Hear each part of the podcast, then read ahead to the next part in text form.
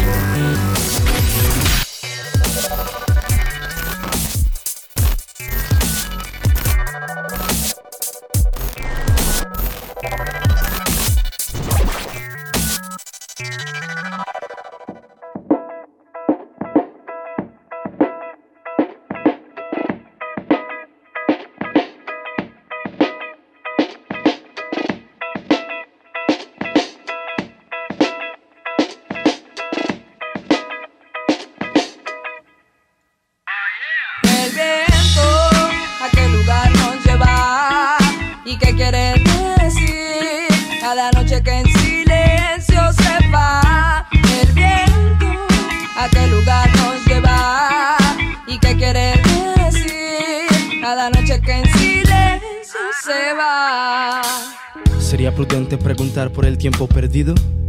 Pues hace tiempo suelo despertar sobre la misma cama miles de sueños desnudos y dudo, ¿sabré dónde carajos quiero estar? ¿Sabes qué haría? Compraría una cámara para apreciar cada momento tomando fotografías, andaría en bici por calles desconocidas con el único objetivo conocer vía por día. Saltaría en charcos, descalzo mientras cae la lluvia, sin importar que tal vez me digan puerco. Compraría un buen libro y conversaría por el placer de escucharte hablar sin tener afán. Y es que hace tiempo hay un lugar que quiero conocer, donde disfruto de un café y tal vez un vino tinto, donde el semáforo entre carros solo son acordes y el pasar de las personas un arte. El viento, ¿a qué lugar nos lleva? ¿Y qué quiere decir? Cada noche que en silencio se va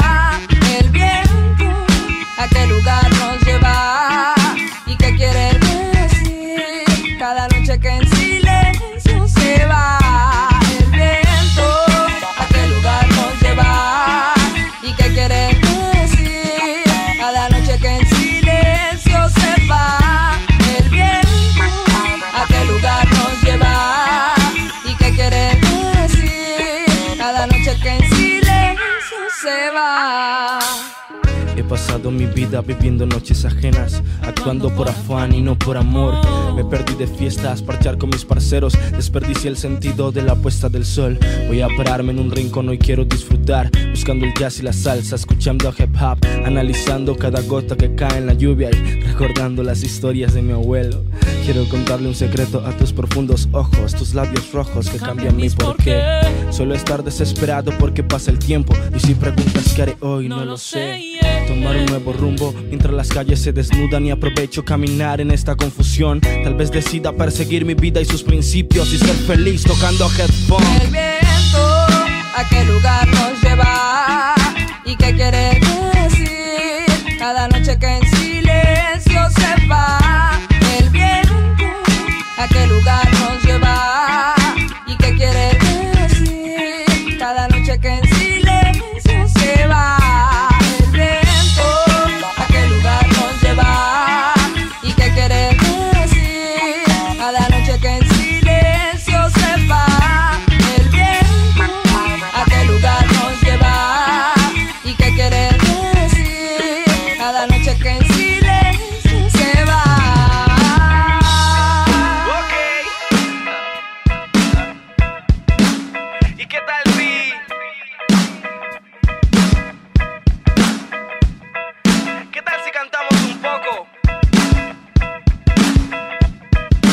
que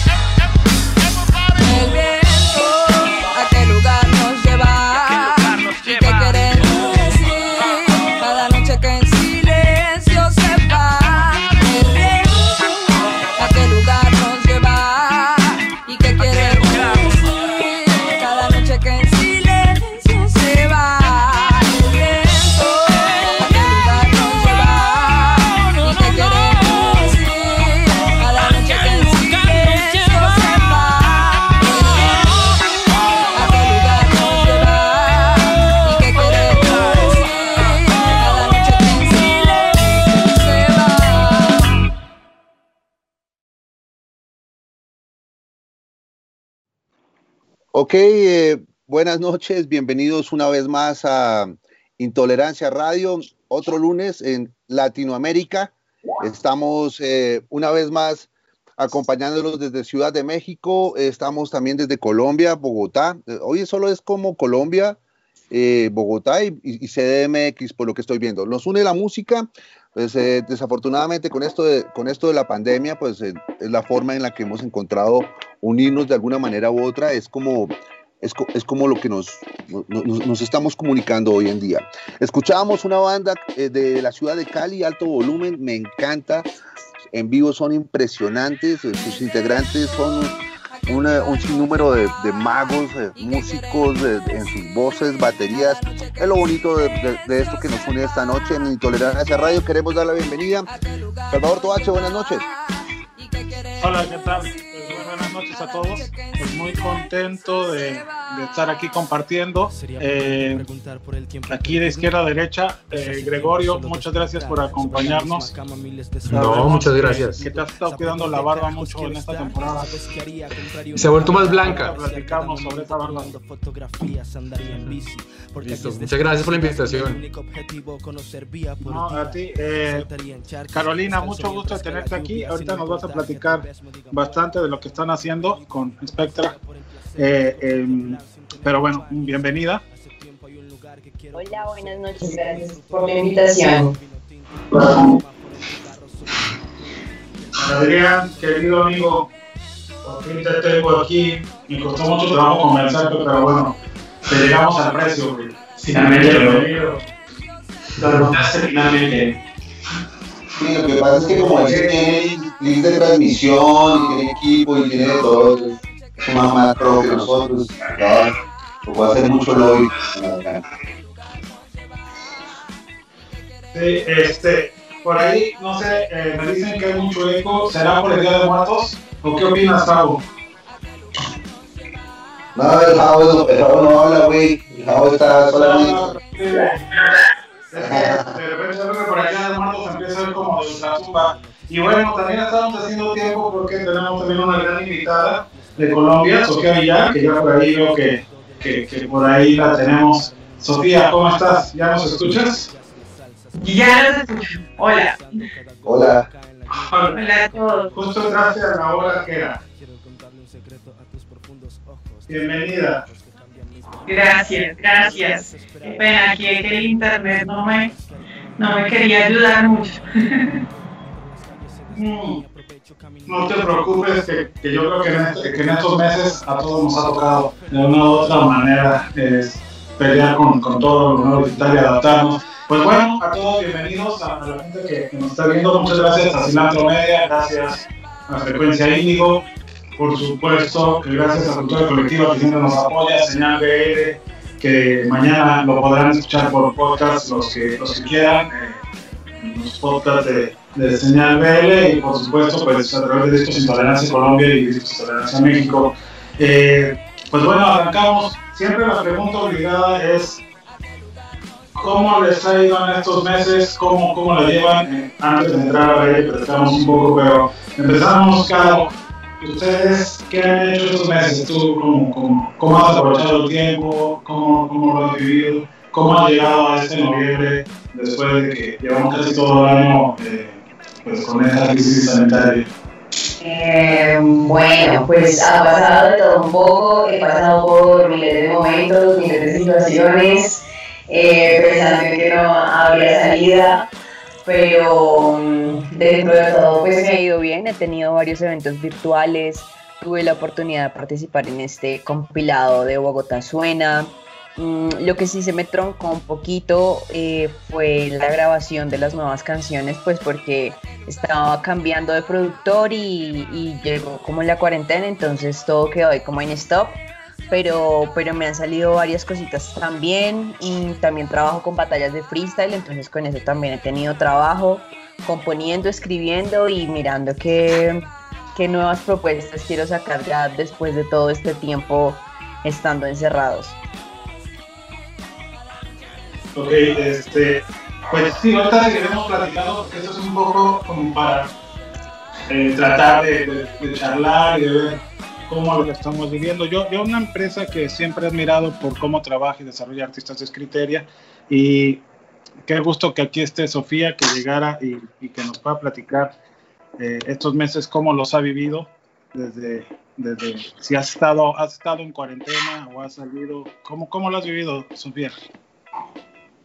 Bueno, pues ha sido bien extraño, yo creo que para todos, como tú dices, es una emergencia que estamos viviendo a nivel mundial y, y, ha sido como un espacio para adaptarnos, aprender a hacer las cosas de diferente manera, entender pues, eh, entendernos a todos, entendernos como, como toda esa cadena de valor que hay dentro de la industria musical, qué es lo que está pasando, quiénes son los más afectados, digamos, cómo podemos generar esas reactivaciones, cómo trabajamos unidos. Digamos que aquí sí, sí, pues se ha forjado mucho, muchas alianzas. Creo que en todos lados, finalmente por algo estamos aquí también sentados y creo que este proyecto, no sé si ya venía de antes, pero creo que nació pues también en la pandemia Intolerancia Radio. Entonces como que eh, fue un momento de adaptarnos, cada oficina como que vivió un momento diferente pues, en los diferentes países.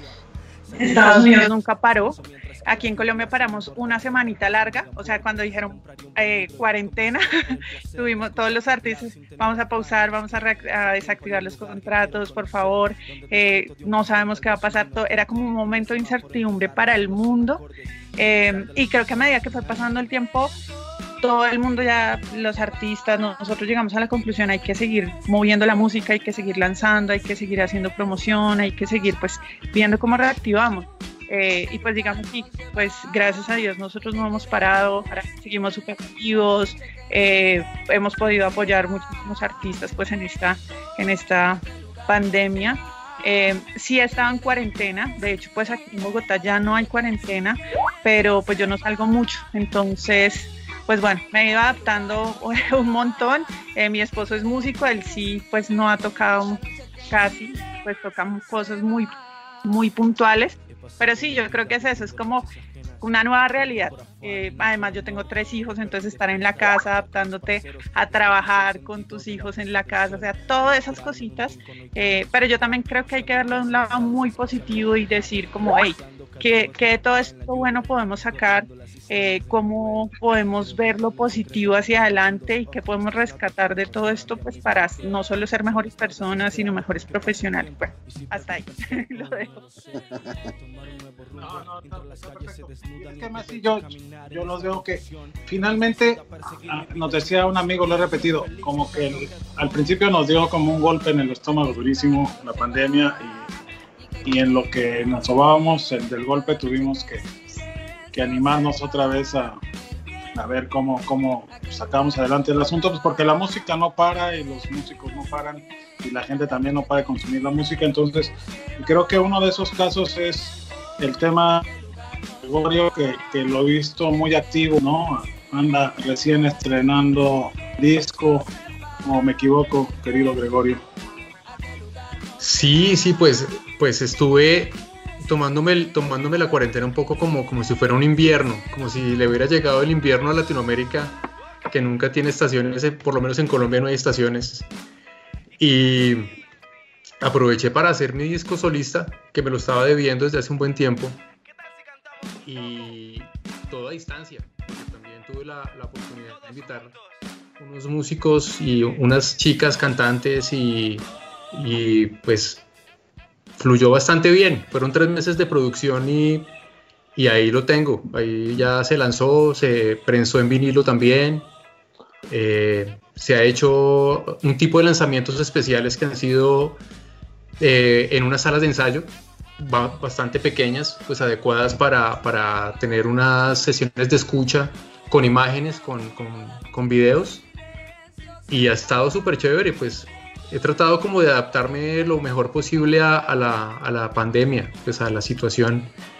Y también ha habido streamings por ahí con, con Atercios, que yo soy el baterista, y con con más proyectos hemos estado haciendo streamings, entonces a partir de eso he estado ahí como profesionalmente moviéndome y reduciendo los gastos para no tener que sufrir tanto. Pues así, o sea, no, yo creo que todos tenemos como nuestras historias, ahorita las iremos contando y también vayan pensando en la música que, que quieren recomendar porque este programa se trata de eso. Mi querido Adrián, pues como fuiste el fichaje más caro, ¿no? Tuve ocho meses y no le llegábamos a, al precio. ¿Cómo has estado, amigo? Yo te he visto también ahí activo, has estado en las redes, tienes tus programas los miércoles, los jueves. Eh, ¿Qué más? Cuéntanos un poquito, ¿no? Para empezar a, ponernos en, contexto. ¿Ya, conocías a, Sofía, a Gregorio y a Carolina? A Sofía ya la conocía, a Gregorio y a Carolina no, pero un gusto a todos.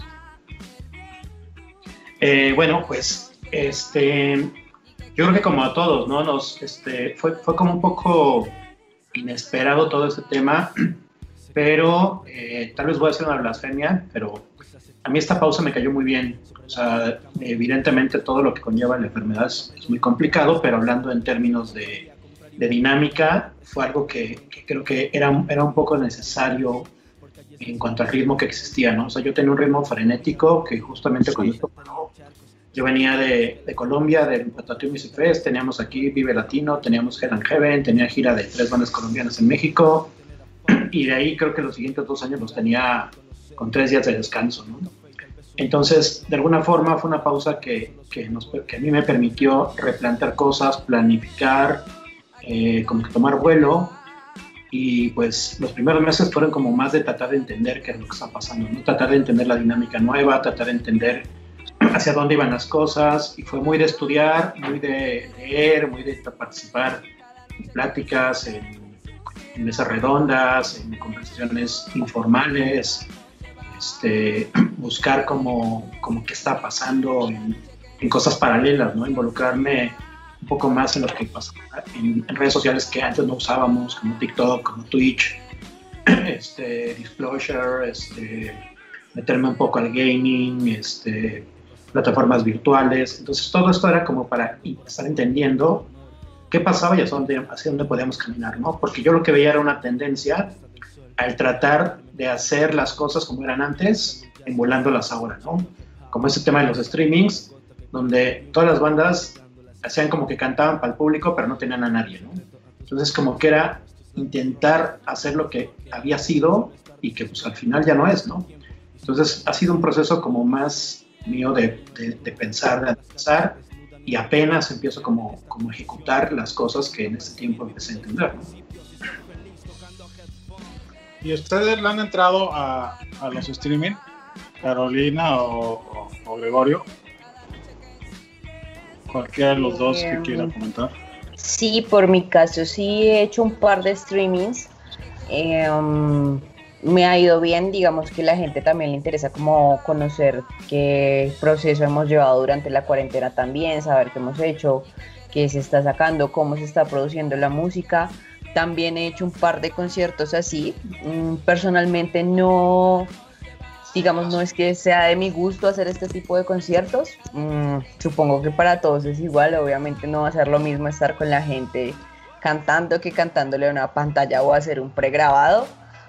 Y siento que es un poquito difícil la conexión con la gente para que pues se sienta como realmente un concierto en vivo. Entonces esto es lo que me ha dado como de pensar qué hacer para que realmente mmm, cambie como esa metodología y que no sea como solamente el concierto de pararse a cantarle una pantalla, sino que realmente genere la conexión con el público o los oyentes. Entonces es como, como lo que estoy ahorita averiguando o mirando qué estrategia aplicar en ese sentido. ¿Y qué has pensado? ¿Alguna pequeña, o sea, algo que hayas adelantado, algo que, que hayas visto que se puede hacer?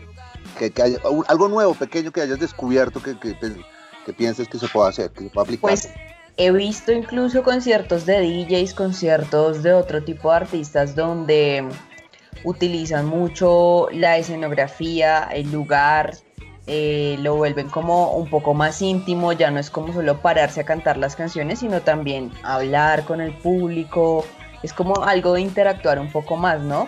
De ser un poco más creativo de pronto con el outfit, de pronto con el fondo, colocar un fondo llamativo, eso he visto, que la música va junto con el fondo, entonces, pero pues también es algo nuevo. En mi caso es algo nuevo, entonces es como probando y mirando porque pues hasta ahora yo hacía ese tipo de conciertos así pregrabados y todo y, y pues es prueba y error también, pienso yo. ¿Cómo lo ves, Gregorio? ¿Tú? Sí, pues, pues yo también he estado haciendo bastantes streamings. eh, han sido, pues como el primero fue el más raro porque uno como que terminó la primera canción y ni un aplauso, ni, ni un, na- nada, o sea, silencio completo y es muy raro. Mentira, mentira, porque yo te aplaudía, güey. Sí, pero no, lo te, no te escuchaba, güey. Sí, no, uno ahí, uno ahí como que siente que, uy, ¿qué es esto? Me sentía como en un cóctel cuando a veces uno tocaba ahí en, acompañando el lanzamiento de algún producto, que es horrible. Que todo y prepara ola, sí. Sí, y, y pues ha sido chévere, ha sido, ha sido también, ya el último que tuve fue el viernes, que fue con la etnia en, en, un- en la, en la localidad de Usme, sí y ya como que me 31. acostumbré, sí, ya, ya como que me empecé a acostumbrar a- al silencio. Creo que la próxima vez cuando salgamos con público y que la gente grite va a ser como, oigan, silencio, oiga, Sí. por favor, no hagan tanto ruido. Va a ser, pero, pero ha sido, ha sido chévere, ha sido un buen, buen ejercicio porque también se ha desarrollado una buena apuesta de, de- de las grabaciones de los conciertos. Ha mejorado un montón porque la gente está incluso haciéndolo en salas de ensayo y eso, pues ya, para que la gente le llame la atención, tiene que ser una muy buena puesta en escena, o si no, la gente se desconecta inmediatamente. Entonces creo que animado. eso, sí, ha sido como un nuevo escenario y, y, y- y el, y el escenario que les cuento que, que nos inventamos con, con mi amigo de la sala de ensayo, pues es una de las pruebas adicionales que hicimos ya con público. Me recordó un poco de esos conciertos que se hacían en los 90 en casas, así como medio, medio ilegales un poquito, como subterráneos, en los que llegaba el vecino después a golpearle a uno y oiga, deje de hacer ruido. Entonces era como medio clandestino y eran, y eran, y eran fiestas en las que uno como, como artista no tenía que pensar en la batería o en el montaje, en la prueba de sonido, sino en tener un buen video beam, un buen sistema de audio y seis sillas para cada, para cada función. Entonces eran varias funciones en el día y funcionó muy bien porque también terminaba cada función y nos poníamos a hablar con los asistentes y, había una relación ahí como súper cercana y creó ahí un buen vínculo y apenas salió el disco se vendió en dos días. Entonces fue, fue chévere, fue chévere como, como la, el experimento y la apuesta que hicimos ahí como, como botando ideas a ver qué más podemos inventarnos en este momento tan especial. Oye, Sofía, ¿y tú, y tú como espectadora, porque me dices que haces eh, cuarentena, me imagino, por la familia, por los hijos y todo, full cuarentena, ¿cómo, cómo has visto este mundo de, de- de los conciertos streaming, del home edition, del virtual? ¿Cómo lo ves? ¿Cómo- cómo- qué te? ¿Y tus artistas cómo lo ven?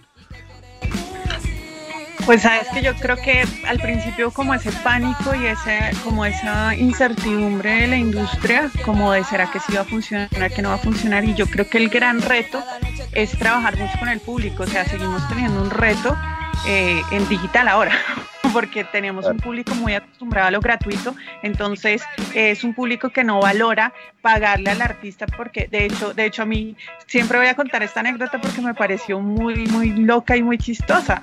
Eh, un chico un chico que hace eventos aquí de ska publicó recién la pandemia como, hey, quisiera hacer un concierto digital, ¿quiénes están dispuestos a pagar? Y la gente ponía no.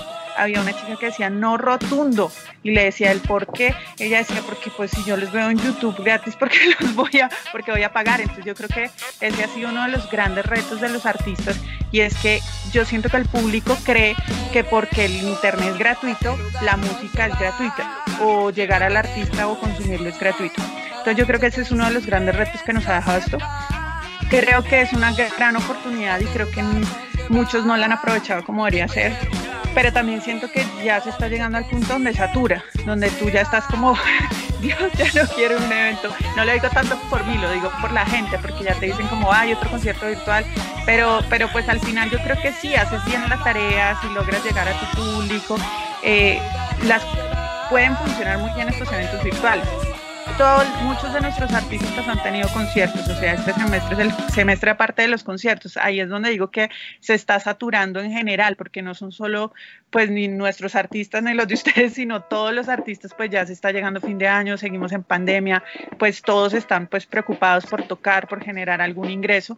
Eh, entonces sí, yo creo que es como ahorita decía eh, contaban un poco la anécdota de, de, lo difícil que debe ser para ustedes como artista eh, llegar y tocar y, no sentir como esa conexión con su público. Yo se le preguntaba a mi esposo, pues sistema toca por el mundo y yo le digo a él, porque admiro mucho, aparte de subirte como artista y cantarle a tanta gente, admiro mucho eso de los artistas. O sea, digamos porque estoy detrás, como dice Paola Colmenares, los invisibles de la industria, somos los que estamos del otro lado, los que hacemos toda la producción, la prensa, el management, el booking, pero, pero subirte y conectar con la gente y que la gente te admire es otro, es otro tema. Entonces, yo entiendo que hay una cantidad de retos, creo que se deberían superar, creo que esto nos da como esa oportunidad, como les digo, de enseñarle al público a decirle, claro, tú puedes ver un concierto virtual mío, de romper fronteras, porque además puedes ver un concierto en línea de un artista desde Europa, desde donde estés. Entonces, yo creo que es más como trabajar unidos como industria y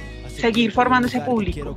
Pero sí, sí también siento que hay un poquito de saturación y que, pero bueno, es un balance que igual se tenía que vivir y, demás. Yo consumo conciertos, eh, me parece chévere como ver qué está pasando. He visto grandes casos de éxito en música popular también. Por ejemplo, nosotros eh, tuvimos el caso también de los Caligaris, les fue muy bien. Eh, entonces sí, es como hay otros que no logran conectar tanto público, pero yo creo que es una tarea que no que así volvamos a la normalidad se puede seguir utilizando.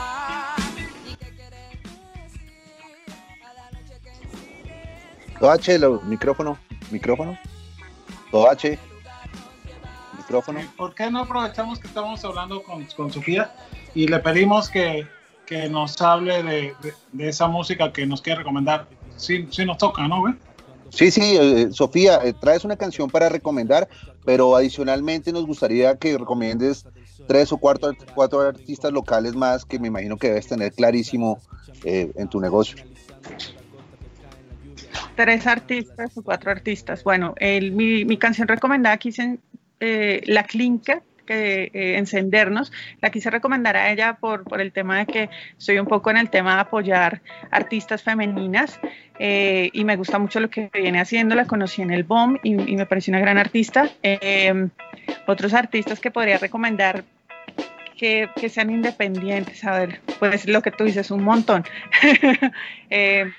recomendaría también a Sara Cero de Cali, que ya era una banda que se llamaba Circus Funk. Eh, me gusta mucho. Estoy, estoy, por esta época muy femenina, les cuento. eh, que Minowa, sí, sí, la verdad me he concentrado en escuchar muchos artistas colombianas. Eh, Keki Minowa, ella es de Cartagena, me gusta mucho lo que hace, es muy talentosa. Eh, ¿Qué otra artista? Bueno, en este, en este momento voy a, voy a, no, porque son, escuchemos, la, escuchemos la canción que, que, traes esta noche y cuando regresemos nos das un par de recomendaciones más, ¿te parece? De una. De una. Listo, entonces escuchemos la Clinkert, si no me, si no me equivoco, la Clinkert ¿ok? Encendernos. En Intolerancia Radio esta noche.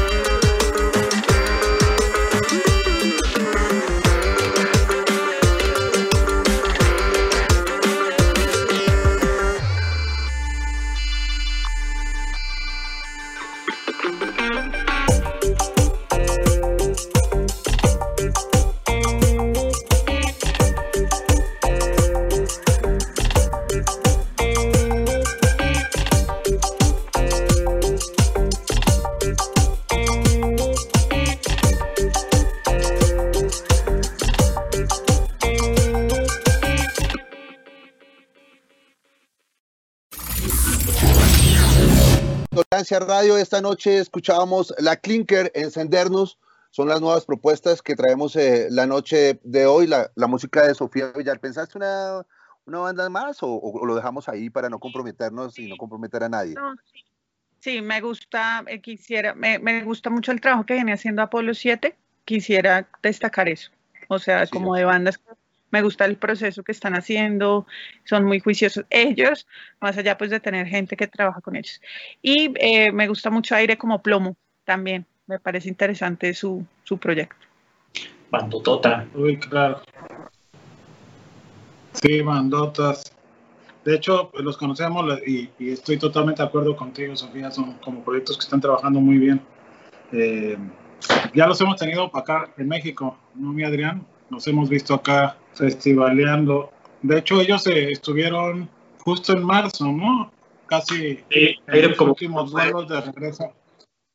¿Cómo? sí, Plomo fue de esas, fue justo de esas bandas que yo tenía de gira aquí en México cuando, cuando se vino todo esto y tuvimos que cancelar la gira. Pero Wow. ahorita que dice eso, Sofía, es una de las bandas que mejor trabajan en todo esto, ¿no? Igual que Apolo 7, son bandas que tienen, que están entendiendo el tema multimedias, el tema de, de hacer video, de hacer contenidos, de usar sus redes, Trabajar. tra- y trabajar todo lo, todo lo- todos los medios habidos y por haber hoy. O sea, creo que eso, eso es como, como esa tendencia que tiene que existir de bandas multiplataformas, ¿no? que no solo, no todo queda en la música. Así es, de acuerdo. Oye, mi, mi Henry, tenemos a, a muchos amigos saludando a los invitados. ¿Le damos una vueltecita o qué hacemos? Déjame ver, a ver, eh, a, ver si la tecnología no me avasalla en este momento porque siempre me, me coge complicado. ¿Tú a quién ves? aquí Mira, pues, yo Juan veo Quiroz manda, manda abrazos a todos. Elizabeth Nogués No, también, Francisco Javier Portilla, Elizabeth Nogués, famosa como Elis Paprika.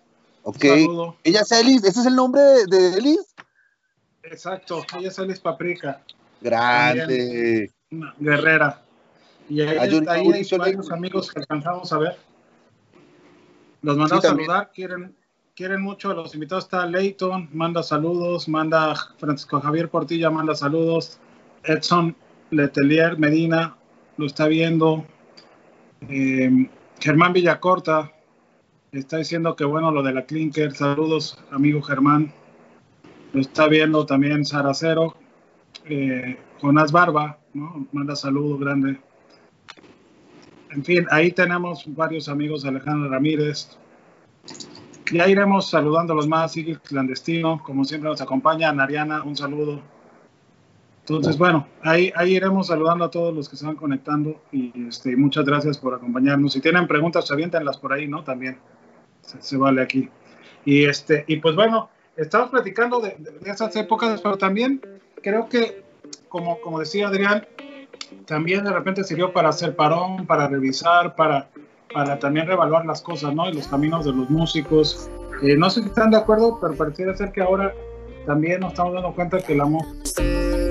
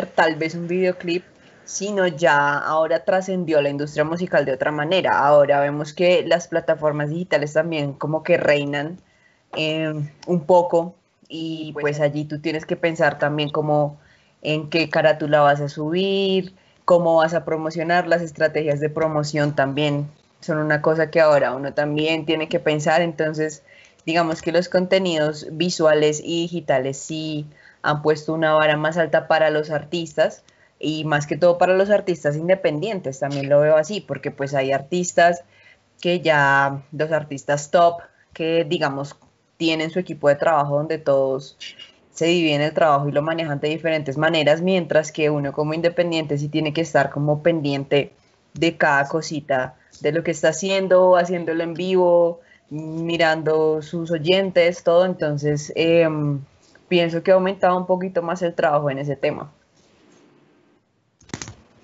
Gregorio, ¿tú cómo lo vives? Porque pues además tú estás en tres proyectos, güey, ¿no? Este, entonces, ¿cómo, cómo es el proceso o, qué diferencias ves entre cada proceso? Bueno, pues, pues en el caso de, de- de mi disco solista, yo tuve la oportunidad también de, de tomármelo como ¿Qué pasó, la Gregorio? ilusión y como con toda la curiosidad. Por ahí te estamos perdiendo. Estás en el centro, Gregorio, te estás Hola, perdiendo ahí en hola. el centro, my lord. No me oyen ahí. Pero es un problema del centro. Oye, oye, ¿no? ¿Y- y ¿te has dado cuenta que estos programas ahora parecen como sesiones espiritistas, ya que, ya que estamos en el- al lado del primero de noviembre, el Día de Muertos? ¿Me escuchas? ¿Sí? ¿Me escuchas, Gregorio? Aquí presente, aquí presente, dame una señal. ¿Ya me, está, ¿ya me oyen o no? ¿Ahora sí? Ahí te escuchamos bien. Ah, bueno. Sí, no, pues que, que aparte de, de ser mi primer disco solista, eh, que tenía mucha ilusión de también ver qué pasaba y como, como con toda la, con toda la, la, pues la garra que le metí también a- al hacerlo, quería ver a manera de experimento nuevas cosas que no había hecho con Morfonia o con proyectos anteriores. Entonces, también tuve la oportunidad de, de hacer videoclips, ya que el disco es bastante, bastante visual, es bien experimental. Eh, tuve la oportunidad de, que muchos artistas se subieron al bus y pudimos hacer videos de calidad. Y ha sido pues como, como súper súper chévere el experimento y darme cuenta que, que esa parte es muy importante, porque realmente ya la música se está viendo más que escuchando en, en- pues para las nuevas generaciones, ¿no? Entonces creo que sí es súper importante y, y creo que hay que seguir ofreciendo, como dice Carolina, pues material en el que, en el que no, más que una superproducción, se vea algo auténtico y algo real, más que una cosa que caiga en un cliché también de, de, ah, que así lo hizo, eh, no sé, Nanny Nails, entonces hagámoslo por ahí porque se va a ver igual de profesional, sino más bien algo que sea completamente auténtico y, y cercano a lo que uno es. Es como lo que he intentado hacer con, con mis trabajos visuales y con el disco realmente, con la música. Sí, fíjate que, que- que la semana pasada eh, me- tuve la oportunidad de estar en, como en una reunión en donde se hablaba, se intentaba hacer como un manifiesto de lo que estaba eh, proponiendo algunos gestores la temporada y es algo que me gustaría preguntarles porque se tocaba mucho el tema de, creo que es un debate en todos lados, esa relación que hay entre, por ejemplo, las inversiones públicas o las inversiones privadas en medio de, esta crisis, ¿no? Ya que se resuelve la parte artística, después está este, este tema que ustedes eh, enfrentan eh, como artistas y que nosotros enfrentamos como promotores, el tema de por dónde creen que está eh, algo de la solución, ¿no? De, de lo que está sucediendo ahorita. ¿Creen que es sano que haya una inversión pública importante o creen que tenga que ser híbrida? ¿Qué opinan? No sé, esa pregunta para cualquiera de los cuatro. No sean tímidos. Yo creo que, que en, en general eh, tiene, que, tiene que ser esto un poco, un poco híbrido. Eh, en, en todos los sentidos, o sea, me parece que, que, que tiene, que ser- tiene que seguir habiendo una inversión pública y a su vez una inversión este, estatal, pero cada una de las dos cosas tiene como su arista. Y cuando digo esto, esto lo poniéndolo como, como diferenciando específicamente el mercado colombiano del mercado mexicano. En Colombia la mayoría de los festivales son gratuitos y aún siendo gratuitos eh, hay como muchas quejas de que, de que no se distribuye equitativamente los puestos y demás, ¿no? Y acá, que todo es pagado, este, los, los artistas se quejan de lo mismo. Entonces creo que, creo que tiene que haber un equilibrio porque ni podemos ser muy proteccionistas de, de tener bandas que no, que no generan un trabajo como, como constante, como un, un proyecto de trabajo y que solamente se forman para entrar a una convocatoria y participar en un festival para ganar un apoyo y salir fuera del país, como tampoco es obligación de una persona que, invierte tener que dar oportunidad a bandas que no tienen un proyecto realmente de trabajo hecho, ¿no?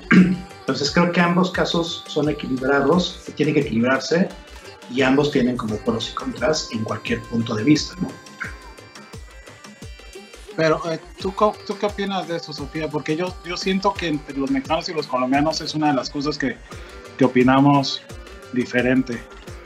¿O estás de acuerdo con lo que está diciendo Adrián? Sí, lo que pasa es que es un punto medio, por lo que te decía, lo que sí nos dejó clara la pandemia es que, eh, digamos, la industria de la música, sí hay una industria porque hay gente que dice que no, hay muchos que vivimos de esto, por ende sí hay una industria porque se mueve dinero. Eh, le falta todavía como organizarse mucho mejor. Yo también siempre le boto la cuña a los mercados, que yo siento que por lo menos aquí en Colombia los mercados musicales y culturales permitieron que los artistas entendieran esa cadena de valor y ese ecosistema de la industria. Y pues hoy, hoy podemos entender mucho mejor los roles, cómo organizarnos y ya nos falta, es a nosotros como Colombia, como industria, nos falta visibilizarnos ante el gobierno, o sea, aquí hay una industria, pero por ejemplo el Ministerio de Cultura no identifica que hay una industria, sino es como No, no, no. los Es músicos que y hay- los managers. Es que lo- es- el problema del Ministerio de Cultura es otro, o sea, están en Japón y en Saturno, o sea, ese es otro problema, Exacto. perdido. Entonces, el, el, digamos, bueno, acá también voy a incluir y contarles de un proyecto que de pronto muchos conocen, pero otro, una serie de gestores empezamos a trabajar hace unos meses, unos 6, 7, 8 meses, qué sé yo, eh, y creamos algo que se llama INCO, Asociación de la Industria de la Música en Colombia, que es un proyecto que ya está formado en Cámara de Comercio, que ya está asociando y que está gremiando, porque precisamente es el reto. Nosotros no somos visibles para los, para, para los entes eh, gubernamentales, para el Estado, entonces por ende es muy difícil eh, lograr destinar unas ayudas muy puntuales, pues porque sí hay gente que está pasando necesidades y que no tiene trabajo y que realmente se quedó quieto. O sea, yo hablo desde la comodidad de que si bien mi parte de booking se quedó quieta, el resto de, de mis proyectos se han seguido moviendo. Pero por ejemplo, mi esposo no ha tocado tanto. Entonces sí tengo de cerca ese, esa visión de, de qué sería si tal vez los dos fuéramos músicos o en qué situación estaríamos si yo fuera stage o roadie o qué sé yo. Entonces es eso, es que tenemos que unirnos y pensar es como una industria y no como que yo estoy ganando dinero, yo estoy bien, entonces yo, yo sigo y ya. Porque si finalmente el artista no puede trabajar, el artista es el insumo principal de la industria. Entonces, ¿cómo nos apoyamos, cómo nos cogemos de las manitos y decimos, aquí estamos y somos, no sé, 12 mil, 20 mil personas, porque pues ese es el otro problema que hay aquí un poco en Colombia, es que todo se centraliza en Bogotá y hay muchas cosas que pasan fuera de Bogotá, entonces por eso ese trabajo que hemos hecho con AINCO se ha hecho con gestores de otras ciudades, de Cali, de Medellín, de Cartagena, de Barranquilla, porque lo que queríamos también era descentralizar, como que solo en Bogotá pasaban las cosas más importantes o solo en las ciudades principales. Hay artistas en todo Colombia, entonces ahí es donde tienes que ver qué pasa. Pero comparto mucho con Adrián lo que dice, o sea, no se trata solo de buscar recursos y que todo el mundo tenga recursos, o sea, si no estás trabajando, o sea, tiene que ser como, como un punto medio, es cierto. O sea, sí nos preocupa, sí queremos que los artistas, pues obviamente reciban ayudas, aquí las ayudas de verdad son súper tristes, creo que eran 150 mil pesos para los artistas, que en su momento, pues digamos a, a, la banda de mi esposo se le acercaron como, hey, ustedes, y yo le decía a él, ¿ustedes tú qué piensas? Y él me decía, lo hablábamos como estábamos de acuerdo en que pues las, él no necesitaba esa plata, no porque tenga mucho, le sobre, no, sino porque sentíamos que tal vez otros artistas podían necesitarla. Porque tal vez si uno ve que es muy poco, pero de pronto para otro artista que está en la calle, en la mala, 150 mil pesos pueden ser una gran ayuda. Entonces, de, yo, yo siempre pensaba que la, la vida es de puntos de vista. Entonces, lo que puede ser muy poco para muchos es un gran, una gran cantidad para otros. Entonces, bueno, hay que trabajar mucho, hay que hacer muchas cosas. Eh, una charla que hicimos, de hecho, con AINCO y el BOM se llamó eh, Solo llegas más lejos, unidos. Eh, solo llegas más rápido, unidos llegamos más lejos. Yo creo que ese es el mensaje que como industria, no solo colombiana, sino mundial, tenemos que ver y es eso lo que les decía la formación de público. O sea, el problema no es solo los dineros que se destinan en el Estado ni las cosas que pasan, sino cómo podemos cómo trabajar todo ese tema de ese ecosistema y visibilizarnos como industria. H y el micrófono nos tiene fascinados. Es que este, este, es el momento en donde los pongo a prueba, a ver si saben leer los labios. Oh. Pero bueno, este, sé que no y además no soy buen comediante, pero esto lo que estaba tratando de decir mientras tenía el micrófono apagado ¿ve? era que eh, eh, es, es, muy importante tener como esta visión de ambos lados porque parecería, yo recuerdo hace poquito, poquito tiempo en años que que veíamos una gran diferencia entre las decisiones de políticas públicas de Colombia con las mexicanas, ¿no? Y nosotros desde México les aplaudimos todo el tiempo, porque sentimos que la relación del gremio con, con las instituciones en Bogotá son mucho más horizontales, ¿no? Que, que, que, hay mucho más acceso y está mucho más democratizado que, que lo que sucede en México, ¿no? Pero ya que no hay músicos aquí mexicanos, ya escuchamos la, la la opinión de, Adrián y de Sofía, pero ustedes como músicos, ¿cómo sienten eso? ¿no? Porque no tienen el referente mexicano. Yo les podría decir como, como alguien que está en México, en México el tema es que los apoyos son muy verticales y muy discrecionales, ¿no? Entonces, ¿ustedes cómo sienten? Yo, yo siento que, que, que desde afuera los veo muy bien, pero ustedes desde adentro, ¿qué, opinión tienen? Pues mi experiencia con, con las entidades estatales y privadas ha sido buena realmente. Eh, pues con Morfonia hemos tocado desde el primer Rock al Parque, por ejemplo, eh, y eso fue, cuando pasó eso fue un avance gigantesco. Eh, lo que siento ya con todo el tiempo que ha pasado desde esos festivales es que se está poniendo la música un poquito en, en como es un concurso, entonces como que se, se, vuelve una sola cosa toda la música para poder participar y poder entrar en los seleccionados del de, al, al, festival. Entonces se vuelve todo la misma cosa. Y eso no solo pasa en, en, Rock al Parque, sino en toda la mayoría de festivales. Para poder tocar en los festivales hay que tener un estilo específico o tocar la música de moda o tocar, eh, no sé, algún, algo que que esté acorde con, con, la tendencia. Y creo que pues eso, es, eso hace que la música pierda bastante. Lo que sí me ha, me ha gustado bastante es de esta pandemia por lo menos es que la unión ha sido fundamental para que, para que la música siga caminando. Y no solo, no solo entre los músicos, sino con los gremios, como, como hablaban los medios de producción, por ejemplo, se han hecho se han hecho festivales y se han hecho alianzas para poder realizar cosas a un precio cómodo o, incluso compartiendo gastos y poder realizar las cosas, pero que se logren hacer. Entonces ha sido, ha sido más como el avance entre, las mismas, entre, entre la misma gente que está generando la música, que son los músicos, la producción, más que los festivales grandes como, como los que organiza IDARTES o los que organiza la- las entidades privadas. Entonces creo que esa ha sido mi experiencia y ha sido mi visión a partir de, de lo que ha pasado en, en- en la pandemia. Carolina, ¿cómo lo ves? Bueno, pues digamos que yo siento que sí, debe haber eh, de las dos partes, tanto pública como privada. En mi caso, con las entidades eh, públicas me ha ido bien, digamos que he aplicado las convocatorias, he estado dos veces en Hip Parque, mm, debido a esto pues me invitaron a este compilado de Bogotá Suena. Siento que es, tiene que haber mucho trabajo por parte de los artistas, como lo decía nuestro compañero mexicano, que no es solo como decir necesitamos el presupuesto y ya, sino hacer un trabajo constante para que realmente ese presupuesto sea invertido en la carrera profesional y sea aprovechado y no sea como solamente un presupuesto que se gasta para vivir un mes o, o yo qué sé. Eso por un lado. Eh, lo que siento también es que en, en el tema de las entidades públicas a veces ellos como que lo hacen solamente por cumplir ciertos presupuestos y no ven el trasfondo de la industria musical como tal.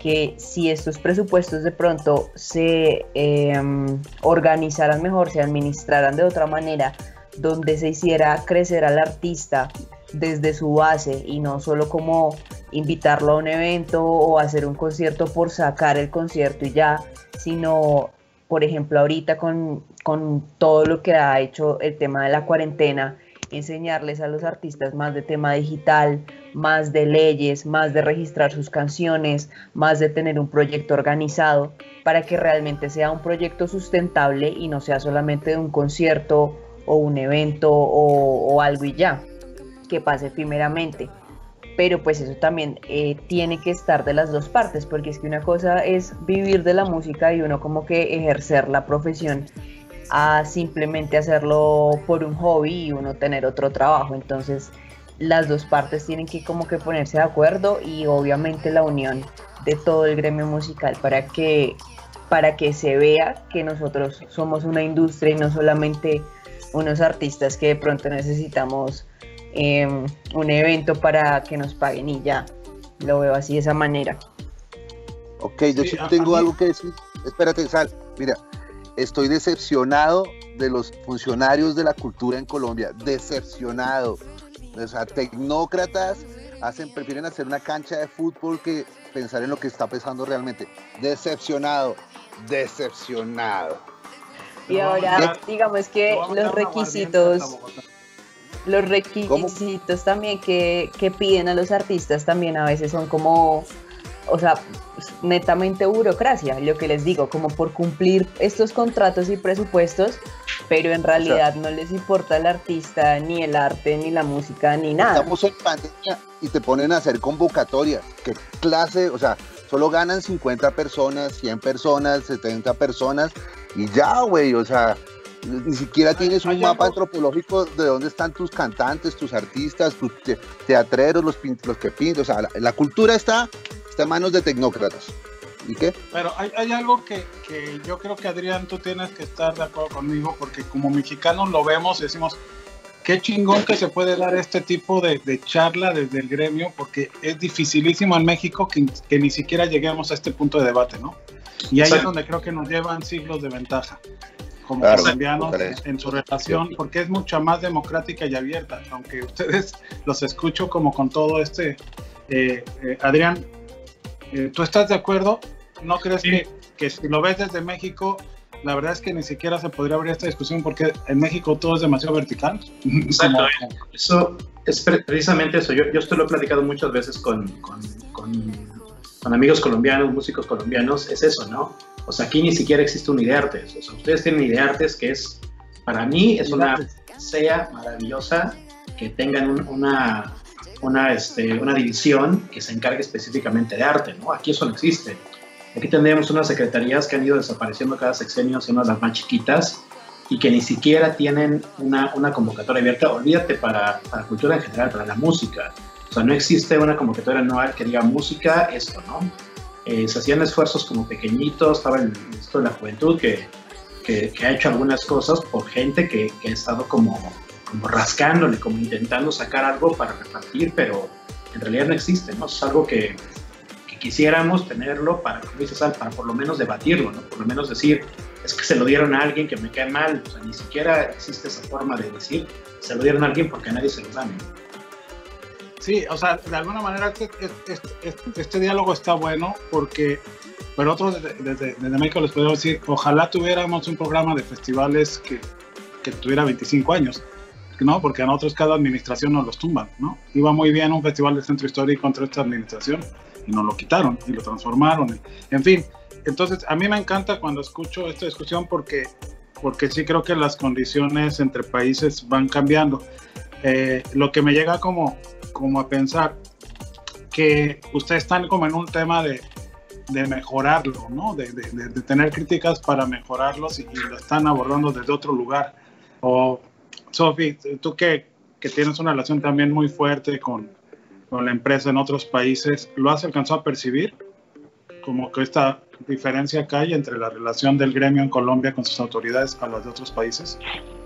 Sí, sí, claro, es que digamos cada país tiene, como tú dices, o sea, cuando a mí me dicen cómo se desarrollan los mercados, yo digo es muy similar, no es igual, pero todos funcionamos de manera similar. ¿Cuáles son las diferencias? Precisamente ese tipo de cosas. Aquí tenemos una ayuda, unas ayudas para circulación local, nacional e internacional. En otros países no. Por ejemplo, yo trabajo mucho con, con cosas de Perú, Ecuador y allá, por ejemplo, no tienen ni siquiera un agregador local, o sea, los agregadores están aquí en Colombia. Entonces, cuando empiezas a poner todas esas cosas sobre, los, sobre el mapa, es que empiezas como a visibilizar también qué es lo que tienes. Eh, yo del punto anterior que se une con este quisiera destacar varias cosas. Primero, eh, yo sí estoy muy a favor de las convocatorias. Yo sé lo que dice Henry. Obviamente, el ideal sería que todos los artistas pudieran lograr tener una ayuda. El ideal sería pandemia, que... claro. Pero Claro. pandemia, Pero precisamente es que hay una el- nosotros también hemos, nosotros como sector, hemos estado también muy desorganizados, o sea, no hemos podido tampoco trabajar unidos. Eh, este proyecto de AINCO nació con otro grupo de personas hace más de 10 años y se llamó MUSA, pero empezamos como toda esa labor y ese trabajo y el proyecto se empezó a pausar en el mo- momento en el que empezamos a tratar de asociar los artistas, porque empezaron como, no, si hay reggaetoneros yo no me meto, pero si hay no sé qué, pero yo soy empírico, pero él es de academia, entonces empezamos con una vaina que ya a los dos años de estar nosotros trabajando y reuniéndonos todas las semanas nos rendimos. Este año nos pusimos la camiseta a una cantidad de personas y ahí no somos los mejores amigos, somos es gestores que queremos hacer, tra- trabajar, pero además esto no es ni de este, ni de aquel, ni mío, y está eh, eh, eh, Juan Arbeláez, está Gabriel Llano, está William Patiño, o sea, hay una cantidad de personas, Angie Jaramillo de, de, de Miche, Felipe Grajales de Altavaz, o sea, somos una cantidad de personas que estamos trabajando en pro de mejorar las condiciones del sector. Y cuando hablamos de las condiciones del sector no hablamos del cantante o del compositor o del stage, no, estamos hablando de toda la cadena de valor. Y de hecho así está organizado Inco, con 11 comités que van desde la formación, la creación, la representación, entonces es también yo creo que ese punto crítico y tenemos que ser críticos con nosotros mismos. Sí, el Estado, el Estado es complejo y seguramente hay que seguir como viendo qué puede pasar. Pero si nosotros, nosotros no nos unimos, no nos visibilizamos, no decimos, hey, aquí somos tantos, hacemos esto y necesitamos esto, pues también es muy difícil que vengan y nos digan, hola, ¿cuántos son? Porque lo que tú dices, Henry, es completamente cierto. El Estado no tiene, no es visible cuántos artistas en Colombia hay, no es, no hay un censo eh, artístico, entonces por eso es que ha sido tan difícil también eh, lograr eso. Sacaron esas convocatorias que creo que fueron de tres meses de aplicar por 150 mil pesos. Eso fue lo único que yo vi así como contundente. De resto, pues el resto de convocatorias. Pero ahí también está un punto, un poco el punto más que decía Adriana ahorita. Si no hubiesen esas convocatorias, pues también todos los artistas estarían o gente que no se sabe si es artista o que no está ni siquiera trabajando. Entonces también ahí es donde yo también quedo en un punto medio de, hey, ¿qué tan, ¿qué tan justo sería que tú, eh, Carolina o Gregorio, que están ahí dándola todos los días componiendo, trabajando, de pronto eh, no reciban una ayuda y si la reciba alguien? Que de pronto no componen y trabajan en la industria hace muchos años. No sé, creo que es un todavía es un, No, pero, es un- pero, Sofía, es eso, es, que, es que eso ya existe. O sea, eso existe en Francia y en Alemania. O sea, si tú no cumples unos requisitos, no te desembolsan el dinero. Y ya. Claro, Sí, claro. Nosotros tenemos un caso como de éxito que me pareció muy interesante. Hemos trabajado mucho con IME Chile, eh, de la mano que han estado acompañando todo este proceso de AINCO, eh, y ellos lograron reunidas varias de las asociaciones de Chile unas bolsas de recursos. En el momento podría estar equivocándome, pero creo que fueron 400 dólares por tres meses para 2.000 personas. Creo en mi cabeza tener esas cifras. Pero ¿cómo lo hicieron? Diciendo, tenemos asociadas tantas empresas, tantas personas. O sea, por eso es que, digamos, es la importancia de unirnos y visibilizarnos, porque ni siquiera nosotros mismos sabemos cuántas empresas hay, ni cuántos artistas hay en todo Colombia. O sea, sabemos que hay una industria, una cadena de valor, un ecosistema. Eh, entonces, pues nada, mi invitación en general a los que nos estén viendo y a ustedes también es a que trabajemos unidos. Ese es, ese es, ese es el tema. La, la pandemia nos dejó ese mensaje y esa reflexión de vida como hay que trabajar unidos porque a la final, o sea, na- eh, eh, estas emergencias donde to- todos estamos en la misma posición, todos nos podemos morir, todos podemos estar, todos estamos en, la, en el mismo sitio, no, acá no es de estratos, no es de dinero, no es de poderes, sino es de somos seres humanos eh, y cómo vemos esto de la mejor manera. Pero como voy a la pregunta que me hizo Salvador inicialmente. Em, sí hay una gran diferencia y sí los estados eh, distribuyen de diferente manera. Por ejemplo, yo también tengo muchos amigos mexicanos que también me cuentan y me dicen, ay, qué chévere esto que hace Dardos. Entonces, yo creo que más que tirarle piedras a lo que hay, es decir, como y sigo eh, hablando desde dentro porque nos reunimos todas las semanas, todas las semanas trabajamos en este tema y es más bien como le decimos, hey, Estado, ven, nos sentamos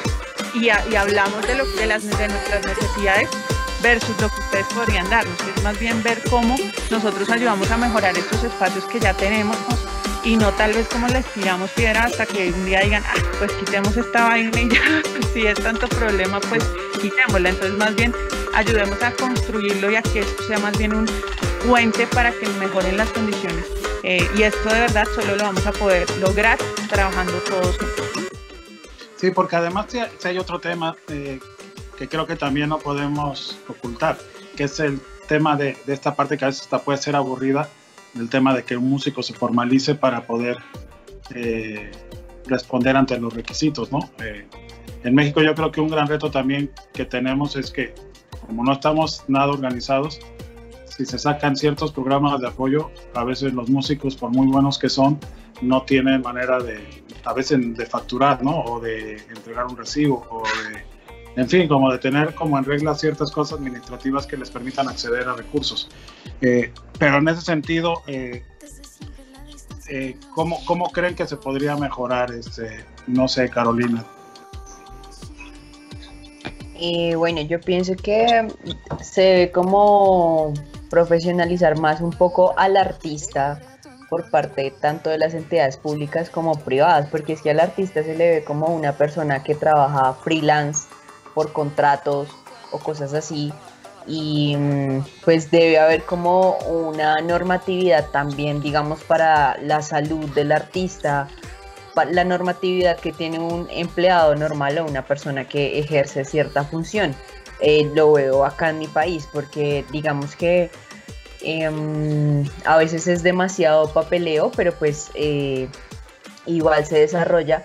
Pero pues también a veces hay como unos descuentos o unas cosas que debe pagar uno que en realidad ya cuando uno va a ver lo que le quedó, porque de todas maneras uno debe invertir en su show, invertir en otra serie de cosas. Entonces digamos que si uno pone en una balanza lo que le queda al final al artista es muy poco.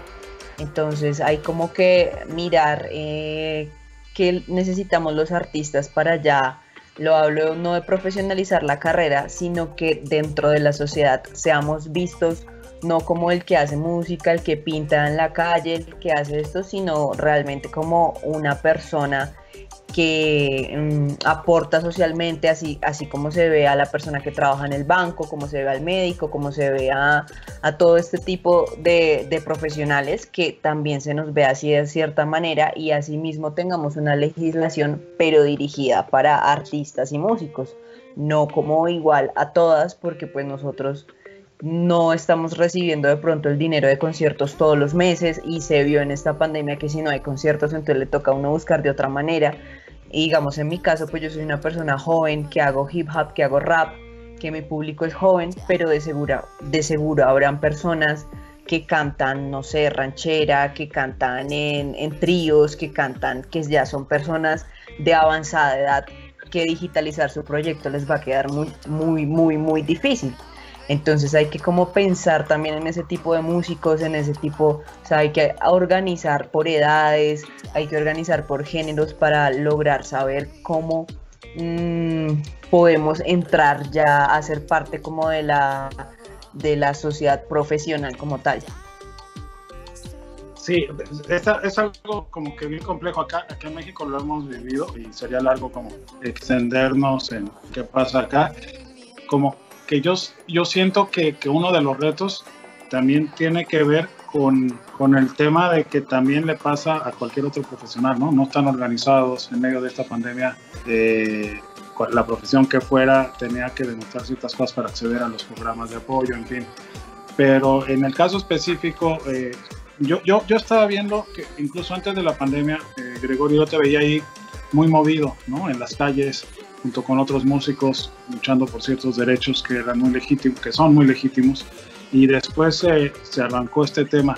Eh, ese tipo de, de, contacto que hubo por, por, un tema social y de género eh, se ha mantenido en medio de esto y ha servido como para identificarse como gremio en medio de, de, esta crisis sanitaria? ¿O tú crees que la pandemia también le pegó duro eso? No, pues ha continuado y se han, así, se han hecho algunas reuniones y es un gremio que se llama El Paro Suena y se ha unido a, otra, a otros colectivos, uno que se llama Músico, que es como un gremio también de músicos. Se ha tratado de armar algo, pero como dice Sofía, es, es, es bastante difícil porque poner de acuerdo a los músicos a veces es bastante complejo. Pero ahí va en el camino, se están logrando cosas y pues lo importante es, es de pronto hacer proyectos a corto plazo y a largo plazo para poder ver resultados. Por ejemplo, hay, hay un caso que, de, creación que hizo Zona Girante, la revista de José Gandur, que fue un disco que se llama Náufragos en Casa. Fue un compilado que fue a nivel latinoamericano. Fue una convocatoria que, que hizo José Gandur, invitando compositores para que hicieran una canción durante la pandemia en su casa y eso hizo que cada uno de esos proyectos se hiciera visible en el país del otro. Y eso, okay. generó, eso generó un circuito que movió ese compilado y cada canción que está ahí metida en ese compilado pues se movió bastante. Ese tipo de cosas creo que funcionan mucho mm, y podemos enlazarlas con todas las acciones del, del, del, del, distrito y con las acciones del Ministerio de Cultura y todo eso, que al final son lo podemos ver como un concierto más, o sea, lo de Rock al Parque y todo ese tipo de cosas son un concierto más, no es todo lo que pasa con la música. Entonces, lo que hay que buscar es la unión entre, entre los artistas. Creo que es una, una, eso fue un, un gran ejemplo de lo que puede pasar si nos unimos como artistas, como gremio, como... como incluso latino, en, en, a nivel latinoamericano, a nivel mundial, ya que, ya que Internet y esta pandemia nos hizo dar cuenta que, que realmente las fronteras no existen en cuanto okay. a, armar proyectos. No. Entonces, puede sí, ser sí. algo para aplicar. Oye, si quieren, si quieren ahorita regresamos con este tema y vamos sí. a música. Mi música. ¿no? Oye, sí, Gregorio, cuéntanos un poco de, de, de, esta canción que vamos a ver y que vamos a escuchar y que además hiciste un featuring. Cuéntanos bien un poco. Eh, ah, pues es, se, se trata de Lupe, uno de los lanzamientos que tengo de mi disco solista. Es una canción con estilo afrobeat, uno de los, de los géneros que, que, me, que, me, encanta desde hace un buen tiempo. Tuve la oportunidad de, de componer todo eso en casa y invitar a una, una, cantante, compositora amiga que se llama Lucille Dupan, eh, para que ella hiciera su parte, ella compuso parte de la letra, pues la, la, la redondeó completamente. Y mm, también está Daniel Segura, que es un teclista increíble. Él hizo pues la parte de una parte de teclados que, que, quise que reemplazara a los que yo ya había hecho y tenía ampliados. Entonces es una canción ahí que hace parte del disco, que tiene un videoclip muy, muy chévere que también fue resultado de todo esto trabajo colectivo que, que surgió durante la pandemia. Fue hecho por Anita Cero, una, una gran y también, es una animadora y pues estoy muy contento porque el trabajo colectivo en este disco pues fue fundamental y este es un ejemplo de ello, esta canción. Ok, escuchemos y veamos a Gregorio Marchán. Mándale amor ahí en los comentarios, pílleselo para que apoyemos el talento local. Intolerancia Radio.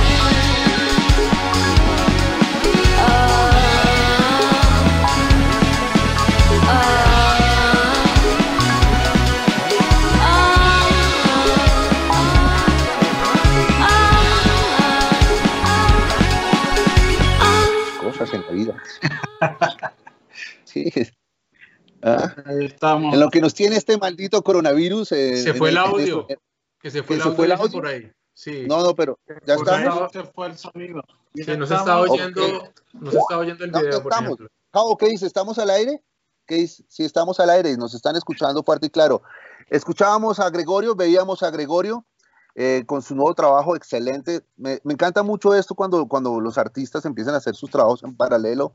Me parece que son eh, montarse en montañas rusas y tener un nuevo camino para recorrer y mirar, y mirar una nueva etapa de lo, de lo que quiere hacer el artista que está, digamos, en tu caso, con bandas como Aterciopelados, que pues obviamente no es que no es que te opaquen, pero sí, pues obviamente son más, son más que son más que ustedes. Pero salirse un poco de eso hace que cómo se siente Gregorio con su nuevo proyecto, con su nueva música, está más tranquilo, está relajado.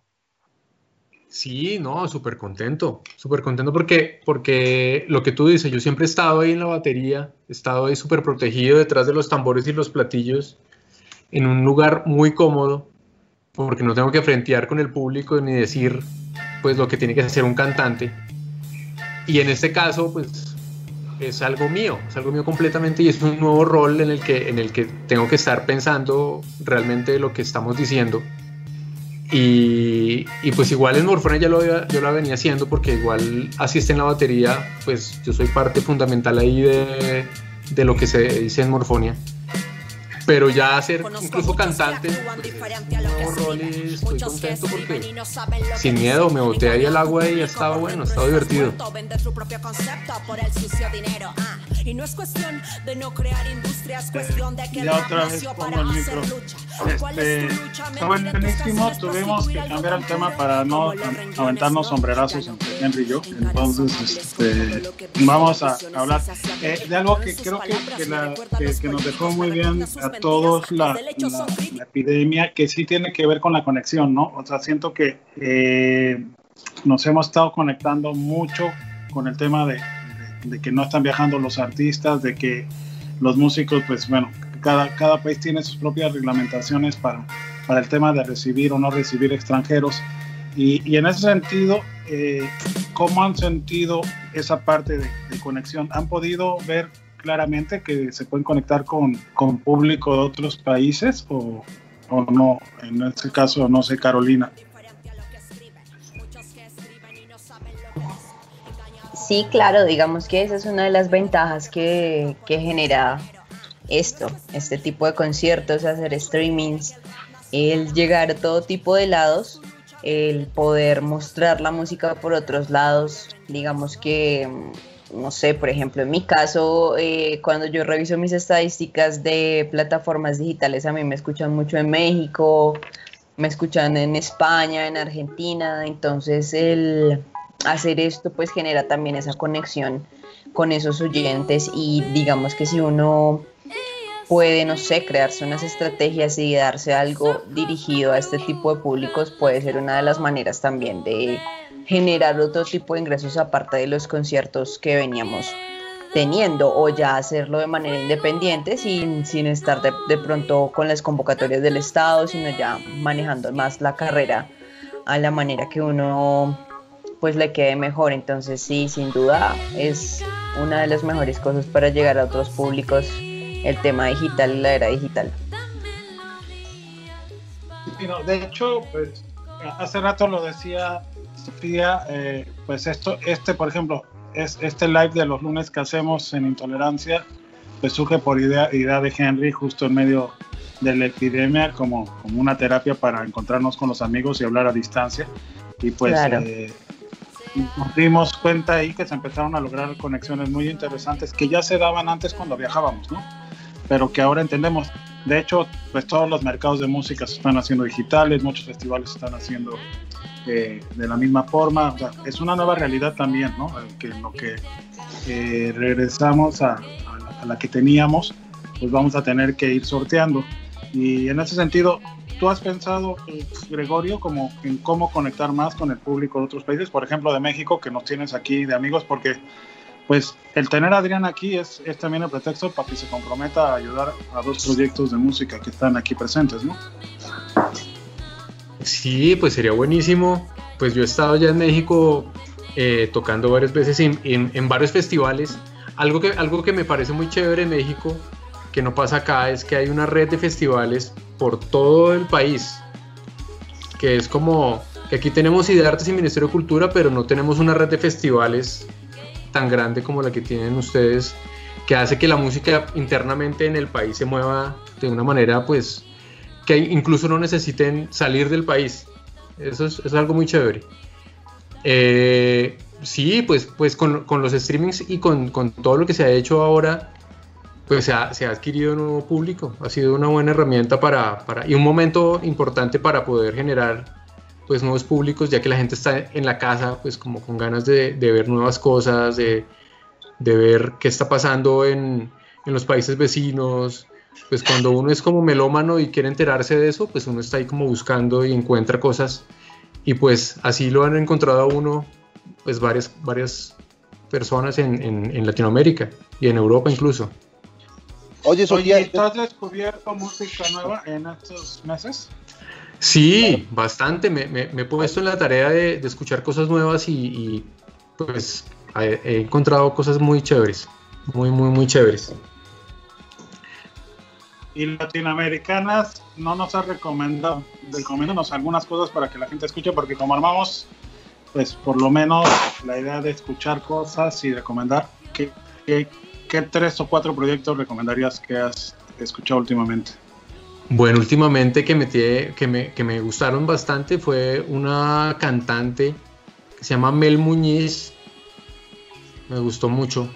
Que hace como música de cabaret.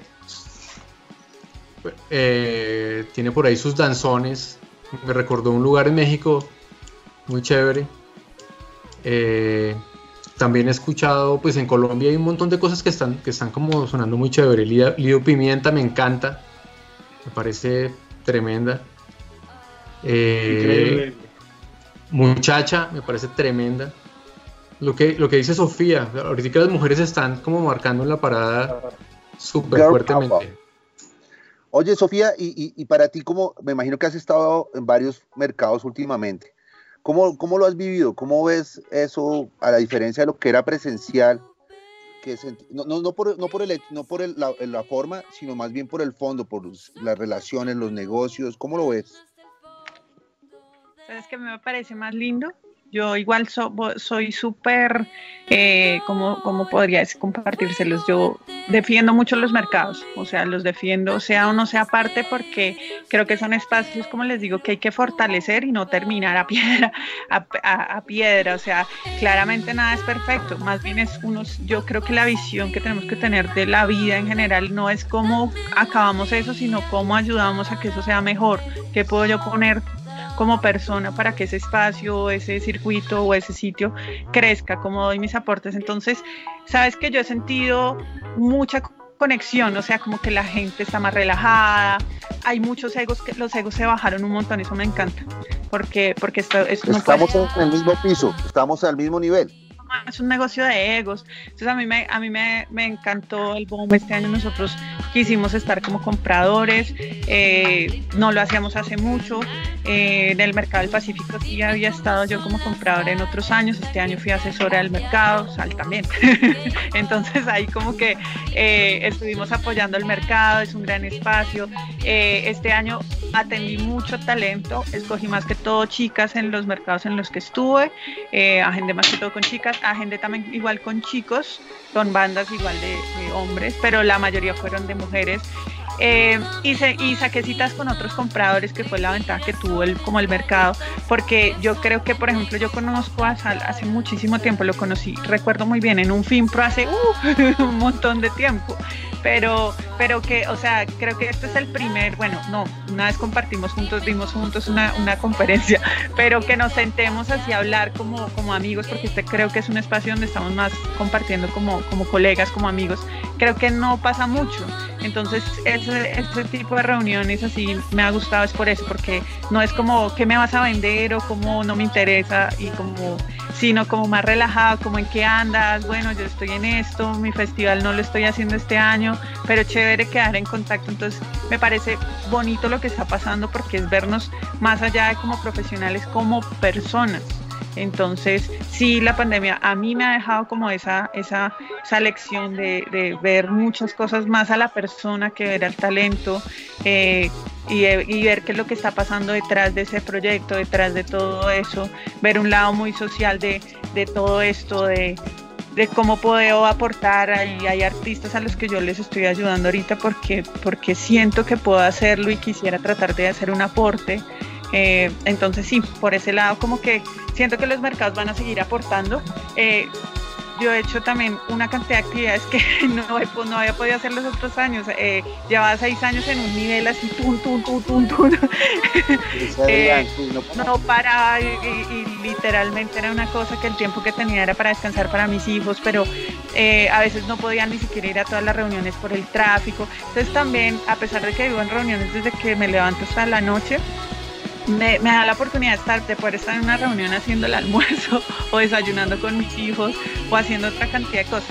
Entonces sí, no digo que el nivel de, de, de- de a veces estar ahí con los hijos, silencio, no, eso es un poco estresante, pero a la vez también es divertido poder estar también más tiempo en la casa. Entonces por eso le abono todo eso a que los mercados sigan pasando. Y lo que les comentaba, uno de esos proyectos que tenía eh, hace mucho que quería hacer era el tema de la formación, yo doy asesorías, talleres, pero quería poder, hacer, poder, digamos, transmitir ese conocimiento, porque finalmente si nosotros no transmitimos ese conocimiento, pues lo que hemos tratado de construir se va con nosotros. Entonces, por eso creo que esos espacios de formación y fortalecimiento y formalización, mis jefes, son tan importantes eh, y lo he hecho, ahorita estoy dando clases en SAE, también en otros como espacios de institutos, eh, entonces sí, y yo en esas, en esas charlas y en esas masterclass, lo que le comparto a la gente, y también quiero decirlo por acá, es que sí, todo el tiempo podemos ver charlas, conferencias, paneles que a veces decimos, ay, otra vez van a hablar de management, otra vez de registro de obras,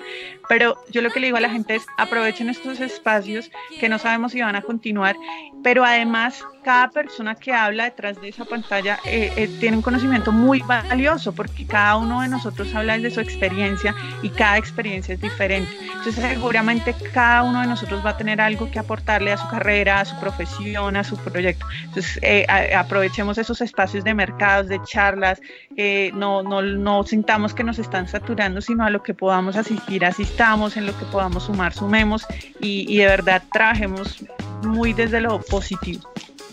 Ok, siempre, siempre se aprende algo, todos los días aprendemos algo, sí o sí. Oye, Misal, eh, mira, mira que la gente está súper conectada el día de hoy. Pues quería saludar a la gente Sí, de sí, The sí. Room Network, a Max Potenza, eh, eh, Poder Femenina, dice Sara Cero, a Germán Villacorta que estaba hablando con, con Adrián, claramente, a Juan Ortega.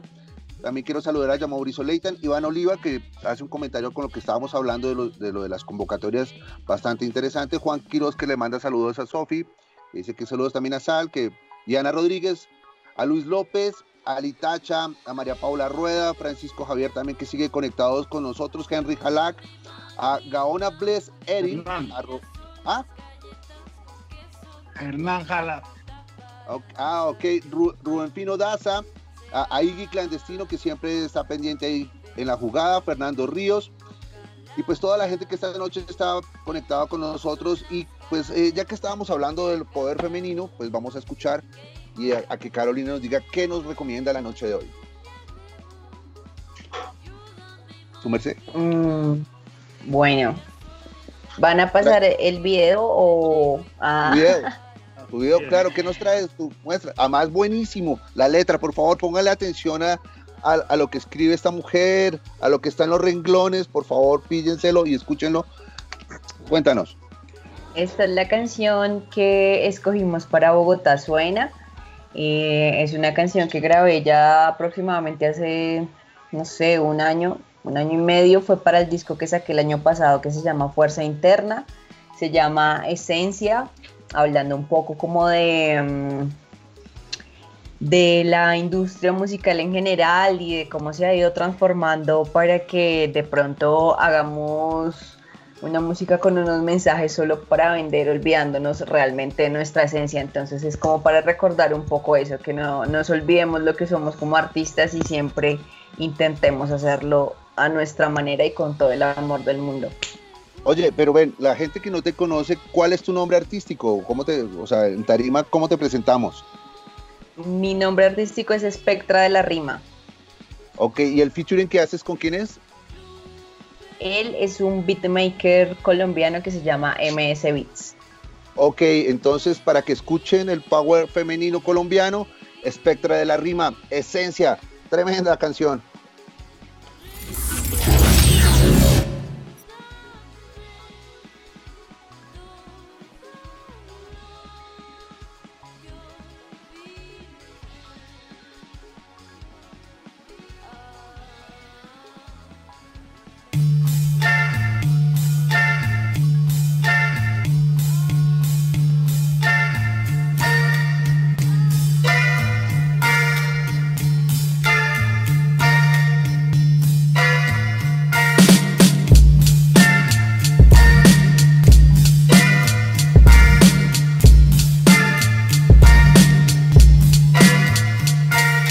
Muchos que actúan diferente a lo que escriben. Muchos que escriben y no saben lo que dicen.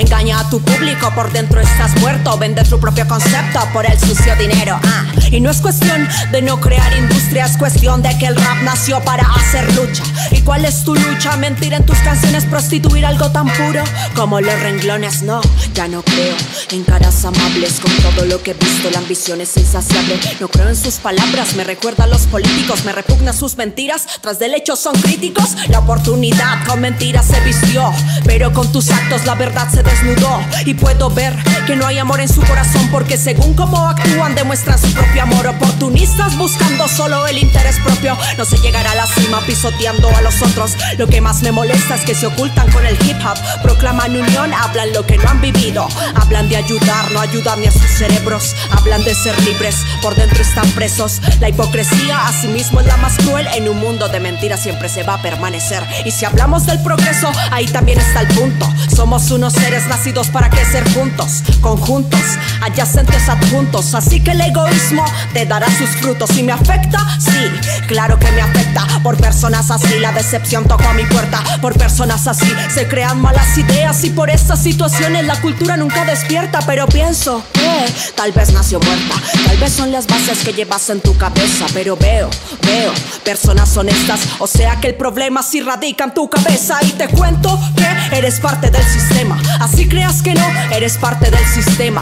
Eres igual a la sociedad entera que juzga por la ropa y por la apariencia. Que miente sobre el amor, que miente sobre la esencia. Que quiere acallarnos para hacernos sus ovejas. Pero bueno, el rap me hizo una oveja negra. Me salí de su rebaño y me he quitado la venda. Yo, yo ya me quité la venda. Sí, el rap nos quitó la venda. Ya nos quitamos la venda.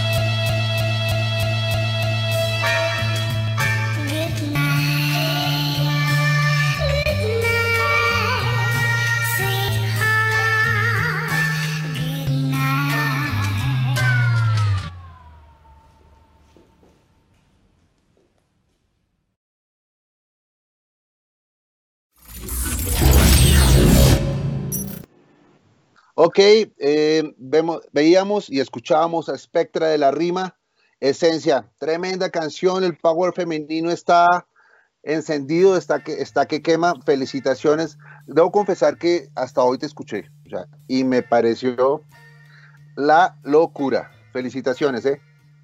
Sí, y ahí es una muestra realmente, Henry, de que los programas también sirven, ¿no? De que cuando, cuando hay... Eh, instituciones que también invierten y, y, proponen artistas. Yo, yo no me había encontrado nunca a Carolina en algún mercado de música, no había podido hablar con ella. Hoy la escuchamos, nos pareció fenomenal. Yo sí quiero aprovechar para decirte que creo que es un proyecto que tiene un potencial gigantesco, ¿no? Este, y, y lo hago aquí público porque, porque, porque me parece que, que, es algo que hay que tomar en cuenta. ¿O no, mi Adrián? ¿Qué haces cuando, cuando encuentras un proyecto que dices, esto vale la pena ¿Cuáles son los tips que das o qué es lo que le dirías a alguien que dices, aquí en mi país la puede armar? Fírmala, Adrián, fírmala. Ah, ya, ya, ya estamos, estamos, vamos a trabajar con ella. No, yo creo pues que. Si ella quiere, porque no es decisión nuestra. Ah, bueno, eso sí. Mejor aún. Ya, ya está firmada, güey. Bueno, vamos a, vamos, vamos a poner solicitud con ella.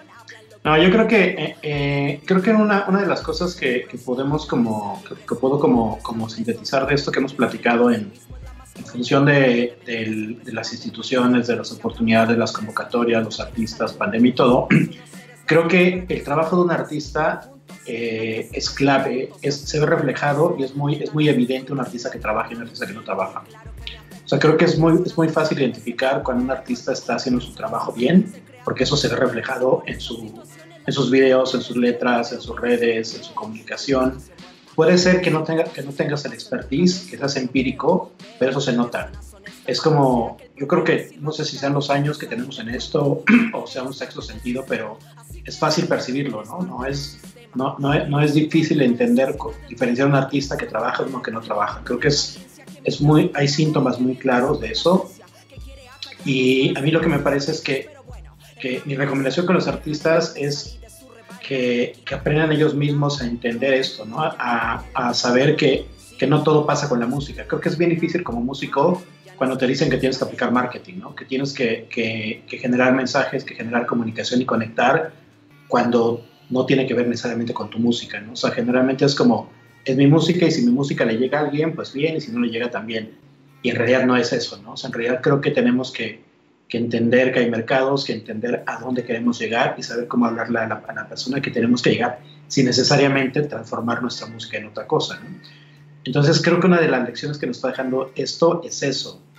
Y como lo decía al principio, el, esta carrera que había por, por hacer más giras, por hacer más conciertos, por sacar más discos, por sacar más videos, era, era, una, era una, una vorágine que estaba comiendo, comiéndonos a todos. Entonces creo que esta pequeña pausa, esta pausa grande que ya va, en la cual podemos identificar estas cosas. ¿no? Creo que hoy en el caso tuyo es como, como que tienes un tiempo de entender más esto, ¿no? de entender quién te está viendo, quién te está siguiendo, quién te está escuchando, quién te está respondiendo a los momentos en que estabas de gira, ¿no? De tour, tour, tour, que solamente veías los likes, ¿no? Que, ah, que tocaste muy bien, pum, ¿no? Pero no veías quién era, no sabías de dónde venía, este, no, no, no nos parábamos a entender el comentario, a analizarlo. Yo creo que esa es una gran ventaja que tenemos y esa es como mi, mi, mi, recomendación, ¿no? Abrirse un poco el espectro, armarse equipos de trabajo, esto creo que es fundamental. Creo que cuando un artista empieza, el, el do yourself está bueno, pero cuando vas creciendo creo que tienes que generar un tipo de trabajo, creo que tienes que generar estas redes, aliados, saber juntarte con gente que te puede dar una asesoría legal, una asesoría en un mercado, una asesoría, que lo que sí Sofía de los mercados es muy interesante, ¿no? pero no todos los, a mí me ha tocado estar en mercados, incluso los primeros que estuve con Sal, donde llegaban artistas a contarme lo que había visto ahorita, ¿no? O habíamos visto el showcase y, y se la pasaban 10 minutos contándonos que tocaban cuando los acabamos de ver y perdían 10 minutos valiosísimos de su tiempo, donde podían mostrarnos su trabajo o nos decían, ¿no? Es que yo quiero hacer cosas contigo que haces cosas muy grandes, ¿no? Yo no hago cosas grandes, yo soy, yo manejo artistas, ¿no? Yo no hago festivales. Ah, no haces festivales, no, no hago festivales, ¿no? Entonces, el enseñarlos a, incluso a manejarse en un mercado, ¿no? Creo que ese tipo de, de relaciones deben ser como fundamentales para un artista. Te cuento que eres parte del sistema, así creas que no, eres parte del sistema. ¿Qué vamos a hacer con Sal, muchachos? Por favor, hagamos, hagamos algo para que Sal solucione su micrófono. ¿Me perdonan? ¿Me perdonan? La tecnología, Sal, ¿qué pasó? Vamos, Sasu, ¿dónde no, estás? En realidad lo apago porque, mira, soy honesto, lo apago porque aquí atrás hay un loro que de repente se pone a repetir lo que digo. Entonces, eh, lo apago para que mientras los demás hablen no, no se meta, pero de repente se me olvida. Pero bueno, en fin. Oye, Sofía, este, si tú así eres generosa, unos pocos tips que pudieras darle a bandas independientes como para justamente esto, aprovechar estos tiempos y no quedarse como todos que nos quedamos en shock en algún momento. Pero hablas de estos momentos de pandemia o hablas de los mercados. pues yo creo que, que en general, eh, pues aprovechando este pretexto que estamos en las casas, ¿no? Y, y, pues yo creo que todo lo que podemos recomendar les puede servir ahorita y, y cuando deje de haber confinamiento, ¿no? Como, Ok. como tú quieras. Bueno, eh, rápidamente me voy a enfocar un poquito en los mercados. Aquí todavía quedan dos. Vi que el del, el del Caribe se va a hacer, viene circular también.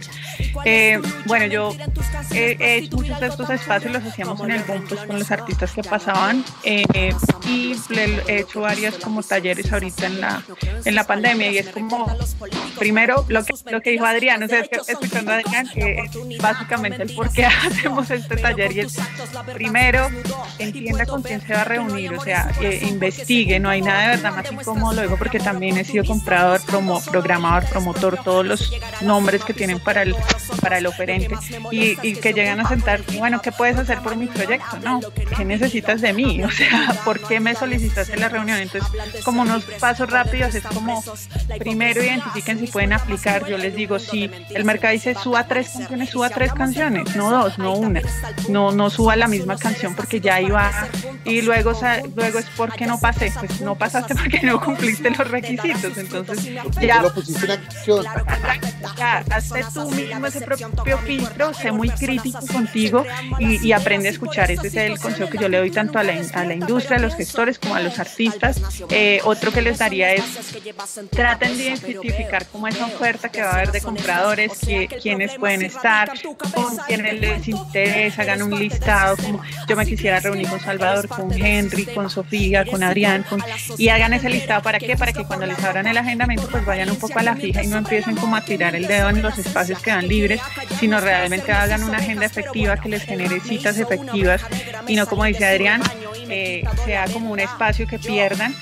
Eh, también eh, yo siento, por eso les digo que los mercados sí le han ayudado a la industria, no solo colombiana, sino en general, porque eh, han profesionalizado lo que hacemos todos nosotros. O sea, ya se ve al promotor como el promotor, al organizador de eventos, al, no sé, al jefe de prensa, al manager, y todos acá son súper importantes. Cada eslabón que hay eh, tiene su su porqué, su función y ayuda y aporta, o sea, para que el artista esté en tarima hay una cantidad de personas que tienen que trabajar para que esté ahí. Entonces, ¿cómo identificas y qué necesitas? Entonces, otra cosa que recomiendo es identifique sus necesidades, o sea, claro, si está Andrés del Vivo Latino, yo me quisiera reunir con Andrés, pero estoy en un momento de ir a tocar en el Vivo Latino, o sea, mi proyecto ya está listo, ¿no? Pues esperemos de pronto en otro mercado seguro me lo puedo encontrar, pero tal vez necesito un manager, un productor musical, un jefe de prensa, entonces, y la otra tarea es no se reúnen con uno solo, o sea, si están buscando un manager, saquen cita con tres, si están buscando un jefe de prensa, saquen citas con tres, si quieren cambiar el agregador, reúnanse con cinco, o sea, los agregadores son un intermediario, todos hacen lo mismo, pero yo también digo que esto es un trabajo de conexión y uno se, uno trabaja mucho mejor con quien, con quien hace sinergia, con quien, con quien, sí, con quien, con quien conectas. Entonces traten como de trabajar con esas personas que hagan como, que les guste también su proyecto, porque eso es clave. O sea, yo trabajo claramente mucho mejor algo que me, que me motiva, que me gusta, que me mueve las fibras. Eh, y bueno, ya hagan el agendamiento de manera inteligente. Yo le llamo inteligencia de mercado, inteligencia de negocio, que es qué estoy buscando, qué necesita mi proyecto y cómo lo pongo sobre esa agenda. Entonces ya van haciendo como ese agendamiento. Obviamente, sí, bueno, se pueden concentrar con Adrián y con Salvador y decir, bueno, aquí yo tengo tres canciones, estoy desarrollando Colombia, sigamos en contacto para que cuando esté listo, pues veamos si, si puedo entrar en México, pero no como que, ¿qué puedes hacer por mí? Ya quiero ir a México, estoy listo, preparado, entonces, eh, como, como esa parte.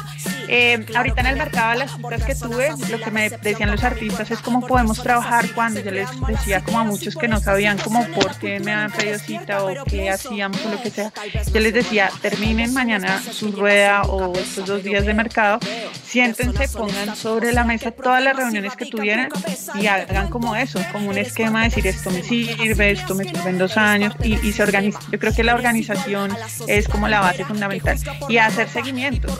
No, no escribir todos los días, no llamar todos los días, sino como mandar la música que creen puede funcionar. Eh, un tip de, de seguro de, por ejemplo, programadores de festivales, que lo, este tema lo hablo mucho con Felipe Grajales del altavoz y con Pipe, es como, como no solo ir por ir, sino también, por ejemplo, desarrollar mercados. O sea, tú desarrollas desde lo local, lo nacional y sigues a lo internacional. Pero aparte, desarrollar mercados es costoso para los artistas. Entonces, si vas a hacer México, pues empieza a armar un plan de trabajo en México que no sea solo ir a tocar a un festival, o sea, un festival no puede ser la finalidad de un artista, sino que puede ser. Y bueno, hasta ahí. Y en pandemia, pues no quedarse quietos para no saturar, esa sería como mi mayor recomendación, o sea, seguir trabajando. Me gusta mucho lo que, lo que hace Carolina, el mensaje que da, porque casualmente sobre la mesa ha habido como ese, ese mensaje también de, de los gestores de la industria de que ahora los artistas quieren lanzar un sencillo al mes, también nos ponen así como la, la, la soga al cuello porque pues no puedes estar promocionando en prensa, ni en medios, ni en marketing un sencillo cada mes, entonces es como, como esa necesidad del agregador y de la plataforma de sube, sube, sube música, pero es como sube música, pero no la escucha nadie, si no le haces inversiones, si no hay trabajo detrás de eso también, ¿qué estás haciendo? Entonces como que todo pensado desde un, en un punto muy estratégico, mi recomendación, ahí va. De hecho, acabas de tocar un tema que seguro te invitaremos más adelante para, para hablarlo justamente con las agregadoras, ¿no? Porque es el tema como de las prisas de las agregadoras versus el desarrollo que se tiene que hacer, ¿no? ¿No crees que por ahí también hay un, hay un tema? Totalmente. En estos días, por eso te digo, fue un tema que tuvimos sobre la mesa con varias personas y es que nos contaban que eh, Maluma tenía ahorita un contrato con que le, que le pedía sacar tres discos en dos años. O sea, ya el disco ni siquiera es del año, sino ya el afán de tener música en plataformas, del movimiento que se da. Eh, entonces, eh, hablamos también con otra persona que lleva muchos años en la industria de la música, con Gonzalo Gutiérrez, y, y era sobre eso, sobre que ya no se habla de el artista, sino el, el, sencillo, el sencillo, el tema. Entonces, eh, como que el artista pasó a ese segundo plano y ahora todo gira en torno a aquel sencillo cuando lanzamos un sencillo, un nuevo sencillo. Y, y, y, creo que hay que no quitarle valor a eso porque claramente algo que destaco mucho es que las plataformas digitales les están generando ingresos a los artistas. Vuelvo y repito, no hay que tirarles piedras, sino más bien, hey, ¿cómo, cómo nos coordinamos para que esto funcione? Eh, y los artistas hace muchos años, digamos, no veían este ingreso y a muchos independientes hoy en día, así sean mínimos, les han, les han ayudado para poder al menos reinvertir un poco. Entonces, pues bueno, sí, es un tema bien interesante. Sí, sí. Pero bueno, estamos, mi Henry, siempre se nos va volando, ¿no? Sí, pero Adrián trajo, Adrián, todos ponemos música o todos ponen música, todos ponen. Entonces, maestro Adrián, ya que tu contratación fue la más alta de los últimos ocho meses, difícil, fue difícil tenerte en este programa, que aceptaras la invitación, la humilde nosotros, invitación. Nosotros tuvimos el mismo problema que el Barça con Messi. Ah, sí, con el Adrián. Intolerancia con Adrián Magaña. Ok, Adrián, ¿qué, qué recomendaciones traes la noche de hoy? Bueno, este, esto es como un poquito paradójico. Yo me muevo mucho entre el rock y el metal. Mi recomendación va a ser el hip hop. Hoy fue una noche de hip hop. Excelente. Vamos a hacer un poco, vamos a estar un poco acorde con, con la noche, entonces la recomendación va a ser el hip hop. Eh, esta banda. Realmente tienes que decir que trajiste una de hip hop porque quieres de alguna manera eh, coquetearle profesionalmente a Spectra. Y, ¿no? Sí, pero ven, Spectra, ¿tú ya firmaste? ¿Tienes alguna, alguna disquera? ¿Ya tienes manager? ¿Todo eso ya está listo? Eh, no, no, todavía no. Adrián, mira. No, pues entonces Adrián, con toda. Es que no tenías que balconearme, yo estaba haciéndolo bien y ya me echaste de cabeza, ya ves. O podemos, o, o Salvador también, intolerancia, ¿no? Puede, puede ser una, una girl power de intolerancia. Sí, pero esto no lo deciden. Lo que, lo que hemos aprendido es que eso lo deciden los proyectos de música y entonces nosotros calladitos, que ellos, que ellos decidan. Pero bueno, Adrián, te estamos interrumpiendo. Bueno, el proyecto eh, es un proyecto de hip hop que eh, viene, viene, un poquito a, acorde a lo que les estaba diciendo sobre los proyectos que a mí me están gustando mucho ahorita, que son los proyectos de trabajo integrales donde hay artistas que están trabajando lo visual, están trabajando su parte de fotografía, de video, de animaciones, de letras, de contenido, su puesta en escena. O sea, todo esto está haciendo que, que hoy, que hoy me parece que es muy, muy, que es, es, fundamental, que tengas un performance justamente para un escenario y performance audiovisual para un videoclip, para un streaming, y que sean artistas que tengan este trabajo que venga por detrás, ¿no? Que cuando te presentan un press kit, el press kit desde, desde que lo ves dices, aquí hay trabajo, ¿no? Entonces esta banda es una banda de dos chicos de Cuernavaca, Cuernavaca es una ciudad que está a una hora de la ciudad de es una ciudad que está a una hora de la Ciudad de México, se llama Border Gang, el video se llama Mantras, y ellos se definen como hip hop al margen del hip hop, sobre todo por, esta, esta, por su postura, que no es una postura como violenta, como agresiva, sino básicamente como tratando de rescatar las cosas sociales, pero en un punto, como decía Sofía, propositivo, ¿no? No destruyamos, sino propongamos. Entonces, esa es mi recomendación de esta noche. Ok, vamos a ver, a escuchar Border Gun, Mantras, Intolerancia Radio. Ya regresamos con la parte final. Esto se acabó rapidísimo.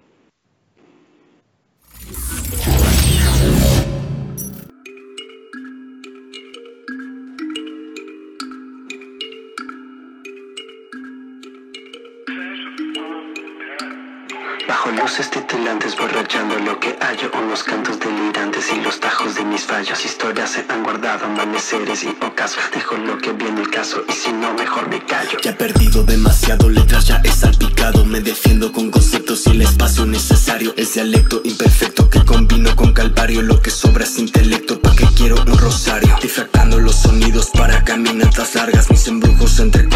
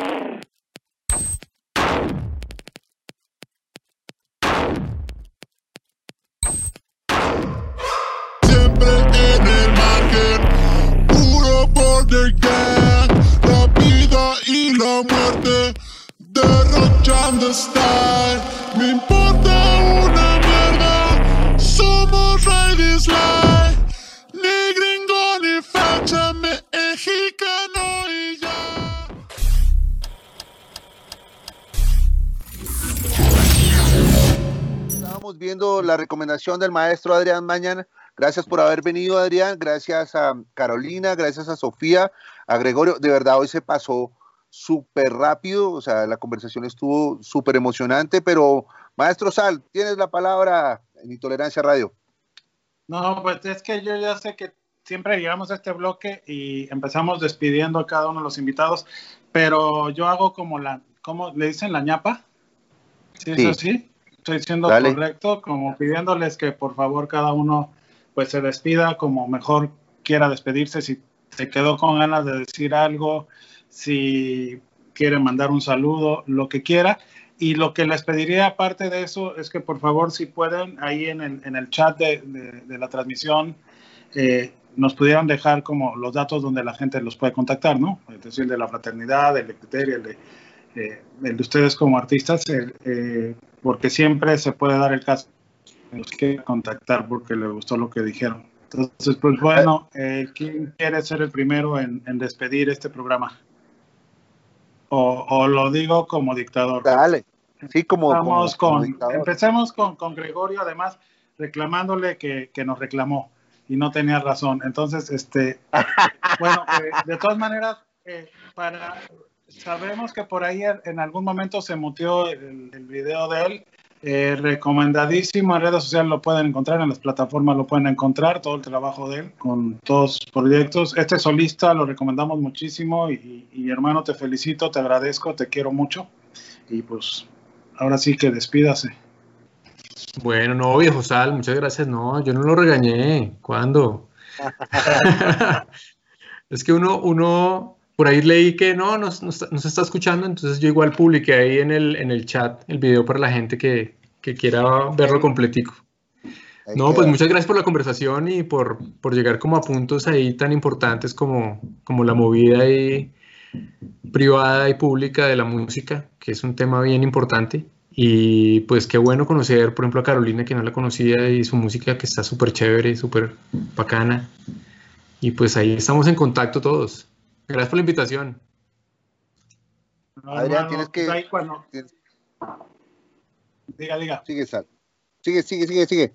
No, no, nada más que, que el compromiso cuando saque una canción, manda, mándala por favor. Y un saludo este, a, a toda la gente que ha colaborado contigo, ¿no? De una. Buenísimo. Y bueno, este, Carolina, tu turno. Bueno, nada, chicos y Sofía, un gusto conocerlos, compartir con ustedes este espacio para entender un poco más de la industria musical. Digamos que acá en el grupo creo que soy la más pequeña, la más novata, ah, entonces chévere como escuchar eh, como todas estas anécdotas y toda esta experiencia que tienen todos ustedes. Gracias a los que se conectaron, los que estuvieron ahí, los que llegaron, los que volvieron. Les invito a que me sigan a mis redes sociales y que escuchen mi música. Me consiguen como Espectra de la Rima, S-P-E-K-T-R-A de la Rima. Y bueno, nada, pendientes a todo lo que se viene porque estamos ya trabajando post pandemia. No, pues bueno, muchas gracias, agradecidos. Un honor haberte tenido acá y además muy felices de, de escuchar tu música. Estaremos siguiéndote por todos lados. un y- nuevo talento. Te veremos dentro de, dentro de un año, dos años, number five. Seguro que sí. Gracias, que así sea. Volando, volando. Eh, Adrián, Pues yo te recomiendo que te pongas las pilas, ¿no? Porque si no al gato va a ser una contratación muy cara. lo voy a hacer. No, no, pero- lo voy a hacer para que no me suceda como te pasó a ti conmigo. Por no firmarme antes, te costó muy caro. Entonces, Bien, bueno. Adrián. Así Eh, es. Muchas gracias, amigo. Este, eh, pues te dejo el micrófono. Nos, nos vemos muy seguido, hablamos muy seguido. Muchas gracias por estar aquí, de verdad. Teníamos muchas ganas de tenerte aquí desde hace un rato y no se había podido. Pero pues bienvenido siempre, güey. Gracias, amigo. Pues bueno, yo nada más quiero este, cerrar un poquito con, con lo que hemos venido hablando todas estas dos horas y que es que aprovechemos esto que nos está pasando. Para mí creo que eh, coincido mucho con, con la postura de Sofía de, de siempre ver las cosas positivas dentro de lo que existe, tratar de sacar lo, lo positivo. Para mí siempre el problema es una oportunidad y esta pandemia me parece que es una oportunidad que hay que aprovechar también. Eh, los artistas, las oficinas, replantear cosas, hacer, plan, hacer planeación, construir marcas, construir proyectos para que cuando esto regrese a una normalidad estemos como listos para esta normalidad otra vez. Y pues gracias, Henry, gracias, Al. Un placer como siempre. otra vez. Salud. Salud. a la distancia. Salud, my lord. Salud. Y pues bueno, eh, Sofía, muchas gracias por tenerte aquí. Ha sido un honor en, este- en estos meses haber coincidido en trabajos contigo. Las admiramos mucho a todas las personas que trabajan eh, en Criteria. Un saludo a Diana, que por ahí nos mandó, te mandó saludos hace rato, y, y un saludo a todos. Eh, bienvenidos todos los proyectos que, que están emprendiendo y muchas gracias por estar aquí con nosotros compartiendo. No, gracias a ustedes por la invitación, de verdad. Me encanta poder ver a la distancia, escuchar qué está pasando con, con otros artistas, con otros gestores, así que mil, mil gracias también a todos los que nos acompañaron. Me encanta conocerlos, escucharlos, que nos conocían. Eh, nada, la suerte que combino con calvario, lo que sobra es intelecto, un beso a Diana, que nos está viendo y apoyándonos, Pues, que la conocen, pues para los que no, ella es pues, la creadora, la fundadora de Criteria, eh, no sabes lo que somos, pues te gusta la calaña. Ángeles, abrimos la oficina aquí en Colombia, también estamos en México y pues día a día trabajando con toda la camiseta puesta para los artistas. Creo que está pasando como un carro de bomberos. Uh, Es un sonido muy mexicano. bueno, les avisé, porque esa es la nueva normalidad. Eh, bueno, también contarles, voy a aprovechar el, los dos minuticos, el minutico que tengo para contarles pues que eh, otro proyecto que yo tengo que es Show World Music, Trace Show World Music, eh, va a volver a salir, vamos a la revista, una revista enfocada en colegios y universidades y va a volver a salir ahorita en diciembre con cuatro ediciones al año, entonces ahí súper bienvenidos todos los que necesiten, pues ahí estamos. Eh, y pues también contarles que yo tengo un proyecto, no lo hemos socializado tanto, pero sí este año lo fue una de las, de las oportunidades que me dio la pandemia, que fue poder concentrar como en otros proyectos que tenía como en, como que iba trabajando cuando tenía tiempo. Entonces, que es Música acá, la tienda oficial del merch, un proyecto que tengo con John, mi esposo, que es una tienda de merchandising para artistas. Hacemos como todo el proceso desde diseñarlo, desarrollarlo, distribuirlo, venderlo, enviarlo, absolutamente todo. Entonces, pues me quería contarles, pues, eh, también a la orden lo que necesiten. Gracias miles de verdad por, por invitarme y les mando un abrazo, mucha admiración a todos por todo su trabajo. Oye, Sofía, ahí en el chat de, de, de Facebook de Intolerancia, de Intolerancia a Discos, eh, coloca, colócanos todo eso. Y también el de a, a, Impro, por favor. O sea, todos esos datos genial para que la gente los pueda contactar y los esté buscando. De una. Gracias. A ustedes. pues bueno, yo les agradezco todo. Eh, el, la última canción que, que, es una recomendación de intolerancia, siempre cerramos y abrimos con recomendaciones de intolerancia, ¿no?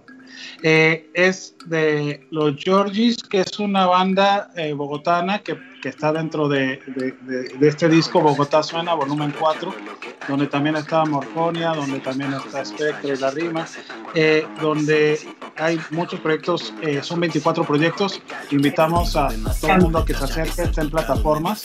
Los invitamos, súper bueno, para que se den cuenta que, que en Colombia y, y este, en este caso en Bogotá hay muchísima buena música eh, nueva, de trayectoria, está mucho Igio, en fin, de Kendama. Ahí chequenlo, píllenlo, este, está súper bueno, eh, no cuesta y, así conocen más de buena música. Eh, un saludo a todos, nos vemos el próximo lunes, mi Henry, y a todos los que nos acompañan también. Gracias a los que estuvieron aquí, gracias Cilantro, gracias Juanjo, Joselo. Eh, y pues mi Henry, nos vamos, ¿no? Con Nu Raspa. Ok, Nu Raspa, los Georgis, descansen, que la pasen bien, feliz fin de feliz, feliz semana, perdón. Suerte, adiós. Gracias. Chao.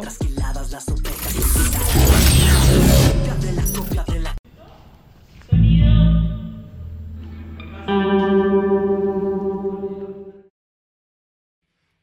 dos.